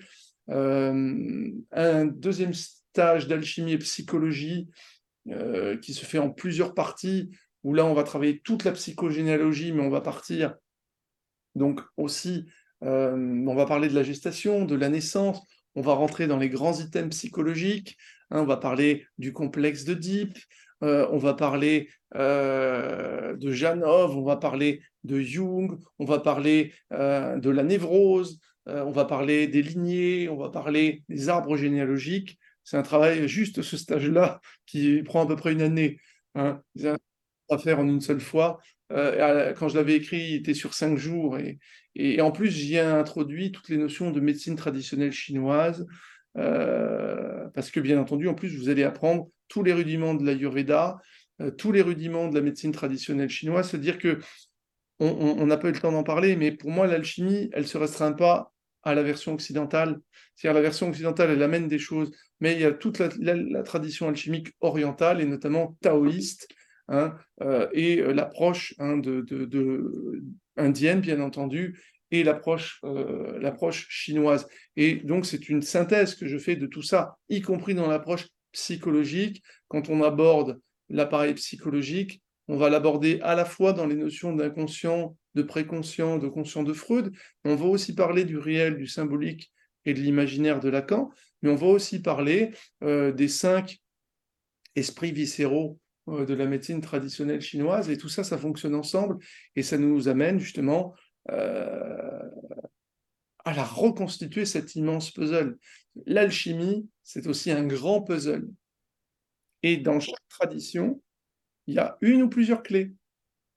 Au Palais 4, par exemple, on va travailler sur l'âme. Eh bien, on, va, on présente l'âme euh, au travers des différentes traditions. Mais c'est en présentiel, l'école, ou c'est aussi à distance? Comment ça se passe? Les cours se font en présentiel. En présentiel. C'est où? Alors, c'est à Daumont, en, dans le Val d'Oise. D'accord. Euh, et à La Réunion, ben, ça se fait euh, soit à l'ashram de Saint-Louis, soit euh, dans un autre lieu, ça dépend. mais ensuite, j'ai commencé à donner des cours particuliers cette année, et des fois, il y a des gens qui prennent le train en route. Alors, on n'ouvre pas des groupes tout le temps. Hein. Là, le site va être mis à jour sur des nouvelles dates de stage. Donc, c'est vrai que les groupes sont créés au fur et à mesure qu'il y a des candidatures. Euh, et des fois, donc là, il y a des gens qui m'ont contacté, qui sont intéressés pour faire des stages. Mais euh, pour 2024, pour le moment, pour le premier semestre, on n'a pas prévu de remettre en route un groupe de débutants. Donc, je leur ai proposé de rattraper euh, les deux stages qu'ils ont manqué en format Zoom. Donc, on peut, on peut faire. Et ça, on l'a fait pendant le Covid. Euh, j'ai fait initiation, initiation et perfectionnement en vidéo. Hein. il y avait euh, trentaine de personnes hein, en vidéo. Il y avait des écrans. C'était drôle parce qu'on a pris des photos. Ça faisait, alors là, pour le coup, ça faisait gourou. il y avait les gros plans sur mon visage. C'était vraiment drôle. Ah bah là, c'est vraiment. Et dis donc, t'es un gourou alors dans ce cas-là. Hein, non, justement. justement. non, je sais. c'est ça, quoi. Mais oui. Il euh, n'y a, pas de, y a pas de gourou. Non, ben, non, non, mais c'est vrai que c'est intéressant par, par rapport aux photos, ce que tu disais, oui, ça devait être vraiment particulier. Quoi. mais c'était marrant, je, tu vois, j'en un souvenir amusé. Il n'y a, pas de gourou, je ne suis pas un maître, euh, voilà, je suis quelqu'un qui transmet ses recherches euh, et qui propose une, une, méthode dont il sait qu'elle fonctionne et mhm. qui peut amener assurément les gens à un endroit donné. D'accord. Bon, peut-être qu'il y a des auditeurs qui seraient, tu vois, qui voudraient euh, s'inscrire ou voilà, on ne sait pas. Donc euh, c'est pour ça que je te, je te, demande comment ça se passe quand c'est comme ça, si les gens ont envie de s'inscrire euh, à des. de toute façon, il faut, il faut qu'ils prennent contact. Il, il, laisse un, il y a un formulaire de contact sur le site. Oui, sur le site, oui, voilà. Il y a, une boîte mail. Ils peuvent aussi téléphoner. Hein, voilà, dans la mesure du possible, je réponds quand je peux. Euh, voilà, et puis ensuite, euh, on organise des entretiens. Hein, euh, là, quand il y a des, candidatures, il y a toujours un petit entretien téléphonique ou vidéo, ou même en présentiel. Ça dépend où habite la personne. Hein, voilà, parce qu'il y a des gens qui viennent un petit peu partout. Hein. Là, on a des gens qui viennent de, de Lorraine, il y a des gens qui viennent de, du sud. Voilà, il y a des gens qui traversent tout le pays pour venir. Et puis après, je peux aussi me déplacer quand il y a suffisamment de, demandes. Oui, voilà, il faut qu'il y ait un groupe quand même. Quoi, Ah oui, bien entendu, voilà, on peut créer un groupe, euh, un groupe de travail. Voilà. Après, euh, tout, est, tout est possible. Euh, tout est possible, c'est voilà, c'est ouvert. Mais vraiment, sans perdre de, de vue que c'est un travail sur le long terme. Oui, oui, oui. Ok. En tout cas, euh, si tu as des demandes, euh, voilà, tu sauras pourquoi. Peut-être qu'il y a des auditeurs qui vont te demander. Voilà. Il y a des, il y a des messages peut-être sur le chat euh, Non, il n'y en a plus. D'accord, il n'y a plus de questions. Hmm. Bah, écoute, bah, après Raphaël, ça dépend si toi tu as des choses à rajouter ou non par rapport à tout ce qui a été dit. Et après, je pense que j'ai dit déjà oui, pas hein. mal de choses. voilà, on pourrait juste peut-être synthétiser, euh, voilà, que derrière le terme d'alchimie, bah, se cache plein d'enjeux. D'accord? À la fois une libération psychologique, une libération de, de, de, de, cette personnalité de surface qui nous écrase et dont on a l'illusion qu'on est cette personne. Donc c'est un retour à son identité profonde, qui je suis vraiment, parce que c'est la quête de toute l'humanité. Hein. Euh, tout le monde, et on voit bien que notre société, elle est plongée dans une crise d'identité. Hein. Euh, que ce soit l'identité sociétale, même, on voit bien maintenant les crises même au niveau de l'identité sexuelle. Hein. le travail alchimique, il, aide à, appréhender ces, questions-là. Euh, l'alchimie, c'est la découverte de soi, c'est la découverte aussi du monde subtil, c'est la découverte effectivement de toutes ces choses dans lesquelles on pouvait croire et dont après on a l'assurance qu'elles existent, même si ça peut jamais être une assurance absolue, mais euh, une assurance relative. C'est l'aventure de la conscience aussi, comme dirait euh, Satprem, c'est-à-dire devenir conscient. Hein, on ne peut être conscient que des choses qu'on perçoit. Donc on apprend à percevoir. Plus on perçoit, plus on devient conscient. Et l'échelle de Jacob, c'est aussi ça qu'elle symbolise. Plus je vais monter les échelons de la conscience, et plus je vais voir le monde un peu plus, un peu plus, euh, d'une manière un petit peu plus précise par rapport à comment l'être qu'on pourrait appeler Dieu l'a créé. C'est-à-dire que moi, je le vois d'en bas, mais quand je suis euh, au 15e échelon de l'échelle, ben, je m'aperçois que ma vision était, euh, eh ben, était un peu rase-moquette et que là, j'ai pris de la hauteur. Mais cette hauteur, qu'elle soit vibratoire ou euh, de la conscience, ben, elle va me permettre justement d'appréhender des choses et de prendre du recul. Prendre du recul aussi par rapport aux événements que je vais vivre et de prendre conscience que je ne suis victime de rien. Tout, que tout mon travail, c'est mon état intérieur qui va attirer à moi ce qui vient de l'extérieur. Là où le monde dans lequel on vit est toujours ah ben j'ai mal à la tête, je vais prendre un doliprane. J'ai mal au ventre, je vais prendre un space-fond. Mais excuse-moi, tu sais, parce que je t'ai un peu coupé tout à l'heure, là, mais quand tu parlais des pods, là, parce que ça m'a intrigué, excuse-moi, parce que comme moi, j'aime bien les AirPods, les iPods, ça m'a fait penser à ça. Alors, dis, on laisse tomber, si ça se trouve, ça met des trucs. Le jeu de mots, il est là. Le jeu de mots, est là, Michael. Il bah est sur iPod. Parce que quand il y a des vrais phénomènes occultes, on a la migraine. Mais c'est ça. iPod, ça fait mal. On peut pas le rater. C'est ça aussi que, j'apprends aux gens. Quand ils ont vraiment des trucs occultes, ils ont la migraine, ils ont mal au cœur, ils ont la nausée. Parce que sinon, si tu les écoutes, certains, notamment à La Réunion, dès qu'ils ont un peu de travers, c'est forcément de la magie. J'avais même une personne qui m'avait contacté parce qu'effectivement, il y avait un truc occulte sur son, sur son fils. Et ensuite, euh, dès que son fils toussait, il, tout de suite, il me contactait pour vérifier s'il n'y avait pas de la magie. Donc, ça aussi, mais qui est très important aussi, c'est que voilà, il y a ce savant équilibre euh, qui doit s'instaurer justement euh, et, pas basculer dans une déconnexion de la réalité. Hein. ce qui est en haut est comme ce qui est en bas, ça veut dire que, bien entendu, que le spirituel se manifeste dans la matière et inversement, mais il doit y avoir un équilibre. Si on n'est que dans la matière, eh bien, ça crée un déséquilibre. Si on n'est que dans le spirituel, ça crée aussi un déséquilibre. Donc, c'est tout ça qu'il faut comprendre, tu vois, dans le travail alchimique. Et ensuite, encore une fois, comprendre que euh, l'alchimie, elle ne nous parle pas de religion, l'alchimie, elle nous parle de spiritualité. Et c'est quelqu'un qui a les sacrements de prêtrise qui le, qui le dit. Quelle différence y a-t-il entre religion et spiritualité? La religion sépare, la spiritualité unit. Pour accéder à l'unité, il faut, comme on le dit en alchimie, séparer le subtil de l'épais. Hein Qu'est-ce que ça veut dire? Ça veut dire qu'il faut que ça décante. Quand tu me parlais de concentration de méditation, la méditation, c'est bien séparer le subtil de l'épais. C'est-à-dire que on peut comparer mon esprit à un verre d'eau boueux, eh quand je me mets au repos, ce verre, il décante. Mais c'est ça le travail méditatif. La méditation, c'est un travail alchimique quand elle n'est pas polluée par des méditations guidées et penser que si et faites ceci. Ça, c'est pas des méditations. Ça, c'est des guidances. C'est utile pour certaines personnes, mais c'est pas ça la méditation. La méditation, c'est l'intériorisation. Méditer, c'est séditer. Quand on dit je médite, je médite, il y a un jeu de mots. Je médite du verbe séditer. Je médite M apostrophe. D'accord? C'est donc un travail individuel, un travail d'introspection.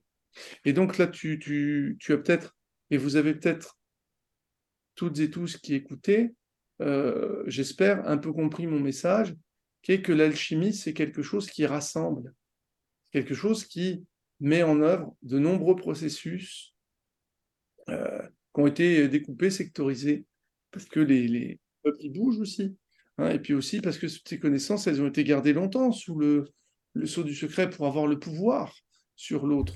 Mais c'est ça, c'est qu'on dirait que c'est des secrets, vraiment, faut pas en parler. C'est, enfin, tu vois, c'est ça qui fait que ça paraît mystérieux aussi, tu vois. Bien euh... C'était fait exprès. Moi, l'alchimie, quand j'ai connu, tu sais quoi, c'était euh, grâce, alors le comte de Saint-Germain, le fameux alchimiste là, et alors peut-être que tu connais, c'est euh, un ex de, de Dalida, hein, la chanteuse, Richard Chanfray, qui aurait euh, été à, aurait fait de l'alchimie, enfin, qui était vraiment à fond, à fond là-dedans, quoi. Tu vois bon, C'est un imposteur. Mais oui, c'est ce qu'on dit. Enfin, il paraît. Je veux dire que c'est un imposteur. Oui, les vidéos, je les ai vues. Et oui, après, ah, tu les as vues, oui, les vidéos. Et quand on est initié, justement, on a des moyens. On a des moyens de savoir à qui on a affaire. On a des moyens. Tu parlais, tu posais la question quelle manière, par exemple, les gens sont, entre guillemets, j'aime pas ce terme de sélectionner, mais quand il y a une candidature, ben oui. comment je peux savoir que la personne, elle va être à sa place ou pas? Eh bien, j'ai des moyens. J'ai des, j'ai des moyens spirituels de savoir. Voilà. Euh, si la personne euh, va faire ça pour de bonnes raisons. D'accord. Oui. Et lui, excuse-moi, juste la parenthèse. Et lui, tu dis que c'était un parce qu'on a fait une émission spéciale sur Richard Chanfray il y a longtemps, c'est pour ça que je te demande ça. Et toi, oui, tu dis non, que c'était. Euh, oui, parce on a des moyens de le tester. On a des moyens de savoir, de tester au niveau énergétique, de tester le niveau initiatique de la personne. D'accord, oui. Il oui, oui. y, y, y, a des gens, voilà, sur, sur la place publique qui affirment qu'ils ont fait ceci, qu'ils ont réalisé ceci, qu'ils ont oui. réalisé Oui, oui, oui, c'est ça. Voilà, exactement. Et on est tout à fait à même de, de, de, de le valider. Parce qu'on a fait le travail. Donc quand on a fait le travail, ben on sait très bien ce qu'il faut faire. Et oui, forcément, oui, ça c'est sûr. Ben, oui, et, et, et l'utilisation du ressenti subtil et de la, la bioénergie nous permet euh, d'avoir les informations. Voilà. D'accord. Quand on a besoin de les avoir, sans violer le libre arbitre, bien entendu, toujours dans le strict respect euh, de, de l'intimité de l'autre. Mmh, mmh. hein, c'est très important parce qu'un des pièges Hein, du travail spirituel, c'est l'ego spirituel. Hein. Ah, c'est ça, forcément. Tout le monde y passe. Et après, euh, Star Wars, le côté obscur de la force, qu'est-ce que oui. c'est que la gnose? Qu'est-ce que c'est que l'Esprit le, Saint? Qu'est-ce que c'est que le supramental? C'est la force. dont, on, dont on te parle dans, dans Star Wars, la conscience force, c'est ça. Hein. Et cette conscience force, c'est ça qu'on cherche à éveiller. Et c'est peut-être là-dessus qu'on peut conclure Hmm. sur ce que c'est que l'or des alchimistes. L'or des alchimistes, c'est la libération de ce fragment du divin qui est en nous, dans un processus que euh, dans le bouddhisme on appelle l'illumination. Alors, la lumière qui est enfermée euh, dans le centre psychique, qui se trouve juste au-dessus du cœur, dans la zone du thymus, il y a cette étincelle divine, cette partie du divin qui brille en nous, qui n'est pas plus grande qu'un pouce, et bien à un moment, ça s'ouvre. Il y a plusieurs niveaux d'illumination, mais déjà, euh, voilà. Après, ça peut se manifester n'importe quand.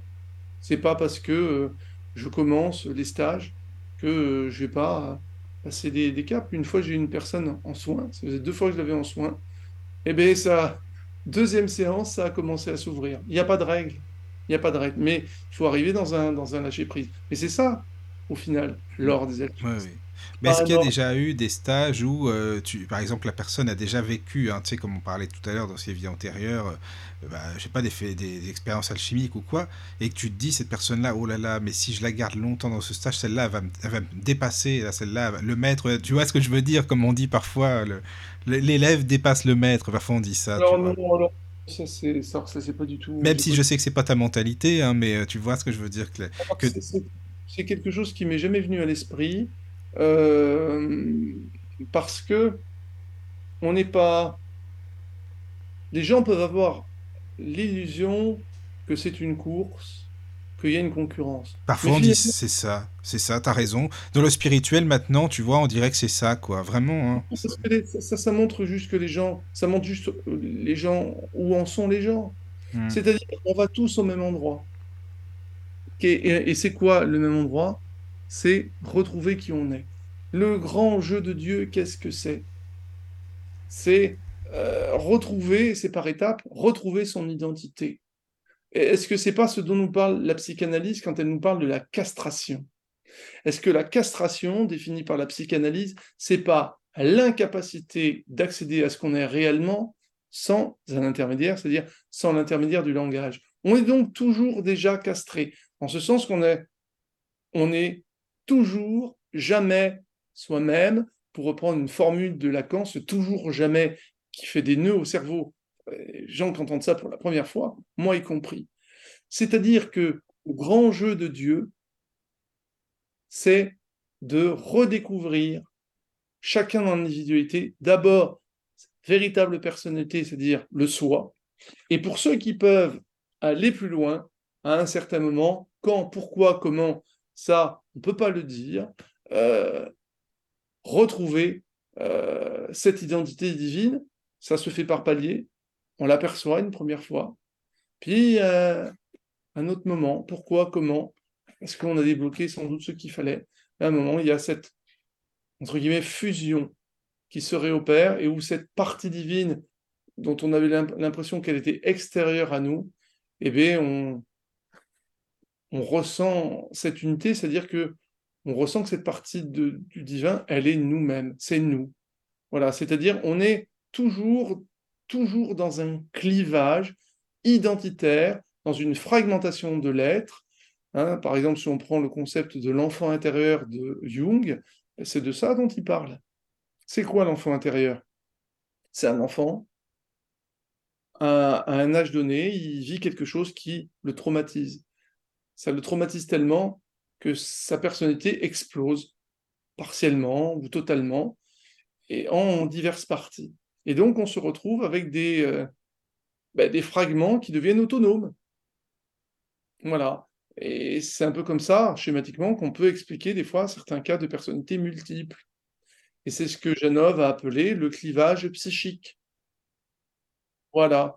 Et, donc, euh, eh bien, le clivage, il n'est pas que psychologique, il est aussi avec notre, notre personnalité réelle, et aussi avec notre nature divine. Donc petit à petit, on traverse ces rocs de la castration euh, pour petit à petit euh, accéder à ce qu'on est réellement sans même qu'on ait besoin d'y mettre du langage, c'est-à-dire des concepts, des symboles, parce que euh, c'est toujours des, des, filtres. Oui, oui, oui. Et attends, il y a Hélène qui a écrit aussi un message. Bah, Raphaël, toujours là, fidèle au poste. Hélène, merci. Hein, voilà, ça fait plaisir. Euh, donc le dernier message, euh, bah, je te laisse lire, Caro. Donc, euh, donc elle dit intéressante cette lecture de la castration. Il va vraiment falloir que je creuse tout ça. Bon, bah voilà, tu vois, c'est bien. oui, oui, oui, il y a, matière à creuser. Hein. C'est vrai que l'alchimie, on peut aussi la voir comme une archéologie humaine. Hein puisqu'on va être amené à traverser des couches et des couches et des couches et des couches. Hein. Oui. Mm. Ce qu'on peut voilà, schématiser par le terme de scorie, hein, et aussi euh, pour les gens qui font du creuset, dans, dans, le terme des ombres. quand je lève une ombre, eh bien, euh, ma matière devient une autre matière. Voilà. Ça aussi, le, le, principe, se libérer de ces ombres qui sont liées aux métaux, jusqu'à ce qu'on on ait levé suffisamment d'ombres pour obtenir la, la pureté de l'or. Voilà. La pureté de l'or, elle nous ramène à ce fragment du divin. Oui, voilà, c'est ça à chaque fois. Exactement. Mm, mm. Mais, mais le travail ne s'arrête pas là. Hein. Là, on, parle d'étapes du travail. Ensuite, on rentre dans le supramental, hein, dans, le travail de mère de Sri qui avait déjà été mené il y a plus de 5000 ans par les rishis védiques, où là, c'est la transformation de la nature. Il y a toutes, toutes les, les deux premières parties du travail, devenir la pierre philosophale, c'est un travail de purification de soi, c'est vider la coupe. C'est aussi la possibilité d'accéder un peu plus tard à ce qu'on appelle le Graal. Et oui, bien entendu, euh, ce Graal et pierre philosophale, il y a un point commun, Mais le Graal n'est pas la pierre philosophale, mais il l'est sans l'être. Euh, et derrière, donc, vider la coupe pour pouvoir recevoir cette énergie. Mais tu en parles du Graal dans tes stages? Oui. Ah, d'accord. Ah, parce que moi, je suis à fond dans ce sujet-là, c'est pour ça que je te, je te demande. Ah, bah, le, le, le, Graal, le Graal, c'est, on, on, va dire, c'est la manifestation physique euh, de la pierre philosophale. D'accord. Ok.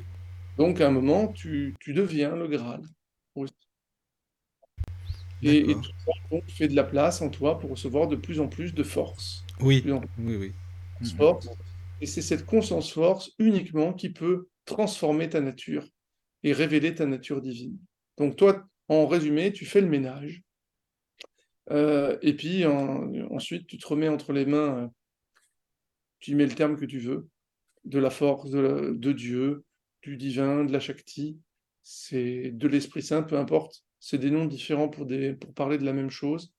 Et il n'y a que cette euh, force-là qui va te transformer et qui va transformer ton logiciel mental en un logiciel supramental, c'est-à-dire en une conscience qui unit et non plus en une conscience qui fragmente et qui sépare.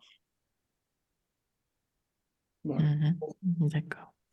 Il y a Fatma qui dit sur le chat, euh, quand tu parles de l'illumination, ça, lui fait penser à la montée de Kundalini.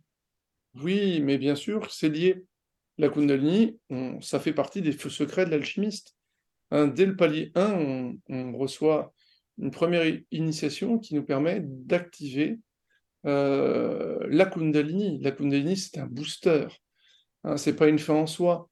Hein, il y a par exemple un Kundalini Yoga dans lequel euh, l'activation de la Kundalini, le déclenchement de la Kundalini est le but. Mais euh, c'est un outil. C'est comme quand on fait du zazen, euh, on vise à atteindre le satori. Satori, c'est l'éveil. Mais l'éveil, c'est pas l'illumination. Ce sont deux processus différents. L'éveil, c'est la suppression, la disparition de l'inconscient. C'est-à-dire qu'il ne reste en nous plus que les processus des subconscients, c'est-à-dire le fonctionnement autonome du corps euh, avec euh, le système nerveux sympathique et parasympathique. C'est-à-dire là, on est en train de parler, euh, on respire tous, on n'y pense pas. On digère ce qu'on a mangé, on n'y pense pas. C'est ça le subconscient. Voilà. Il n'y a plus de refoulement quand on atteint l'éveil. On peut être illuminé sans avoir atteint l'éveil. Et l'inverse est également vrai. Mais effectivement, le processus d'illumination, il ne peut se déclencher que euh, lorsque la Kundalini est suffisamment développée. Et là aussi, la Kundalini, il y aurait plein de choses à dire. Dans le palier 6, il y a une journée complète de présentation de toutes les recherches que j'ai menées sur la Kundalini. Pour vous donner une idée, il y a sept forces différentes, sept fréquences de Kundalini activées pour euh, pouvoir commencer à parler d'une Kundalini à peu près complète. Mais effectivement, la force, elle monte. Elle monte et à un moment, ça s'ouvre au niveau du centre psychique et ça s'ouvre au niveau du troisième œil. Puisque le centre psychique et le troisième œil fonctionnent ensemble. Mais le troisième œil, c'est pas le sixième chakra. Ils sont au même endroit, mais c'est pas la même chose. Il y a encore de quoi dire, mais est-ce que tu peux, Raphaël, rappeler euh, ton site, euh, voilà, le titre du livre, comme ça, c'est c'est plus Oui, simple. bien, alors, le, le- le- le site, euh, ben, j'ai vu que tu l'avais mis de toute façon sur ta. Oui, oui, oui, on l'a mis, mais bon, comme ça, on l'a à l'antenne pour les gens qui, qui écouteront plus tard le podcast. Voilà, www.assolechemin.com, parce qu'au tout début, c'était une association. Donc, Asso comme association, A2SO, le chemin tout attaché.com. Euh, voilà, donc vous trouverez euh, donc, en détail un petit peu tout ce que j'ai évoqué. Donc, des rappels sur ce que c'est que l'alchimie. Euh, aussi, euh, tout un, pan du site qui, vous explique en détail comment vous pouvez euh, devenir alchimiste. Donc, présentation des différents stages. hein. Vous avez des onglets pour vous inscrire, pour demander à participer au stage, à des méditations. C'est vrai qu'on ne l'a pas dit, mais tout au long de l'année, je propose un cycle de méditation qui est gratuit pour les élèves de l'école et, euh, qui est, euh, pour lesquels une, participation de 17 euros est demandée pour les extérieurs. Il y a aussi des ateliers pratiques que j'ai mis en place cette année, hein, sous forme d'abonnement. Il y a deux cours par mois. les lundis, qui sont éventuellement accessibles en replay pour les gens qui veulent. Euh, et puis donc il y a le livre, donc Les Sceaux de l'archange Azraël, que vous trouverez donc euh, ben, en vente sur la boutique, et puis donc euh, qui va être bientôt aussi proposé à la vente sur le site de la FNAC. Voilà. Ben voilà, avec ça au moins c'est complet. je pense qu'il y a tout ce qu'il faut, il y a toutes les infos. Merci beaucoup. Vous pouvez me contacter, il y a le, il y a le mail. Hein, voilà. voilà, gmail.com Il y a le numéro de téléphone aussi. Vous avez tout sur le site. Vous avez bon la page Facebook, c'est vrai que bah, je suis assez assez pris hein, à part tout ça. Donc j'ai pas forcément toujours le temps de la de l'alimenter, c'est pas simple non plus quoi, c'est sûr. C'est-à-dire que voilà, à un moment il faut faire des choix. Mm. c'est vrai, oui. Voilà. Et puis comme je suis quand je suis dans un domaine de recherche, euh, j'aime bien aller au bout.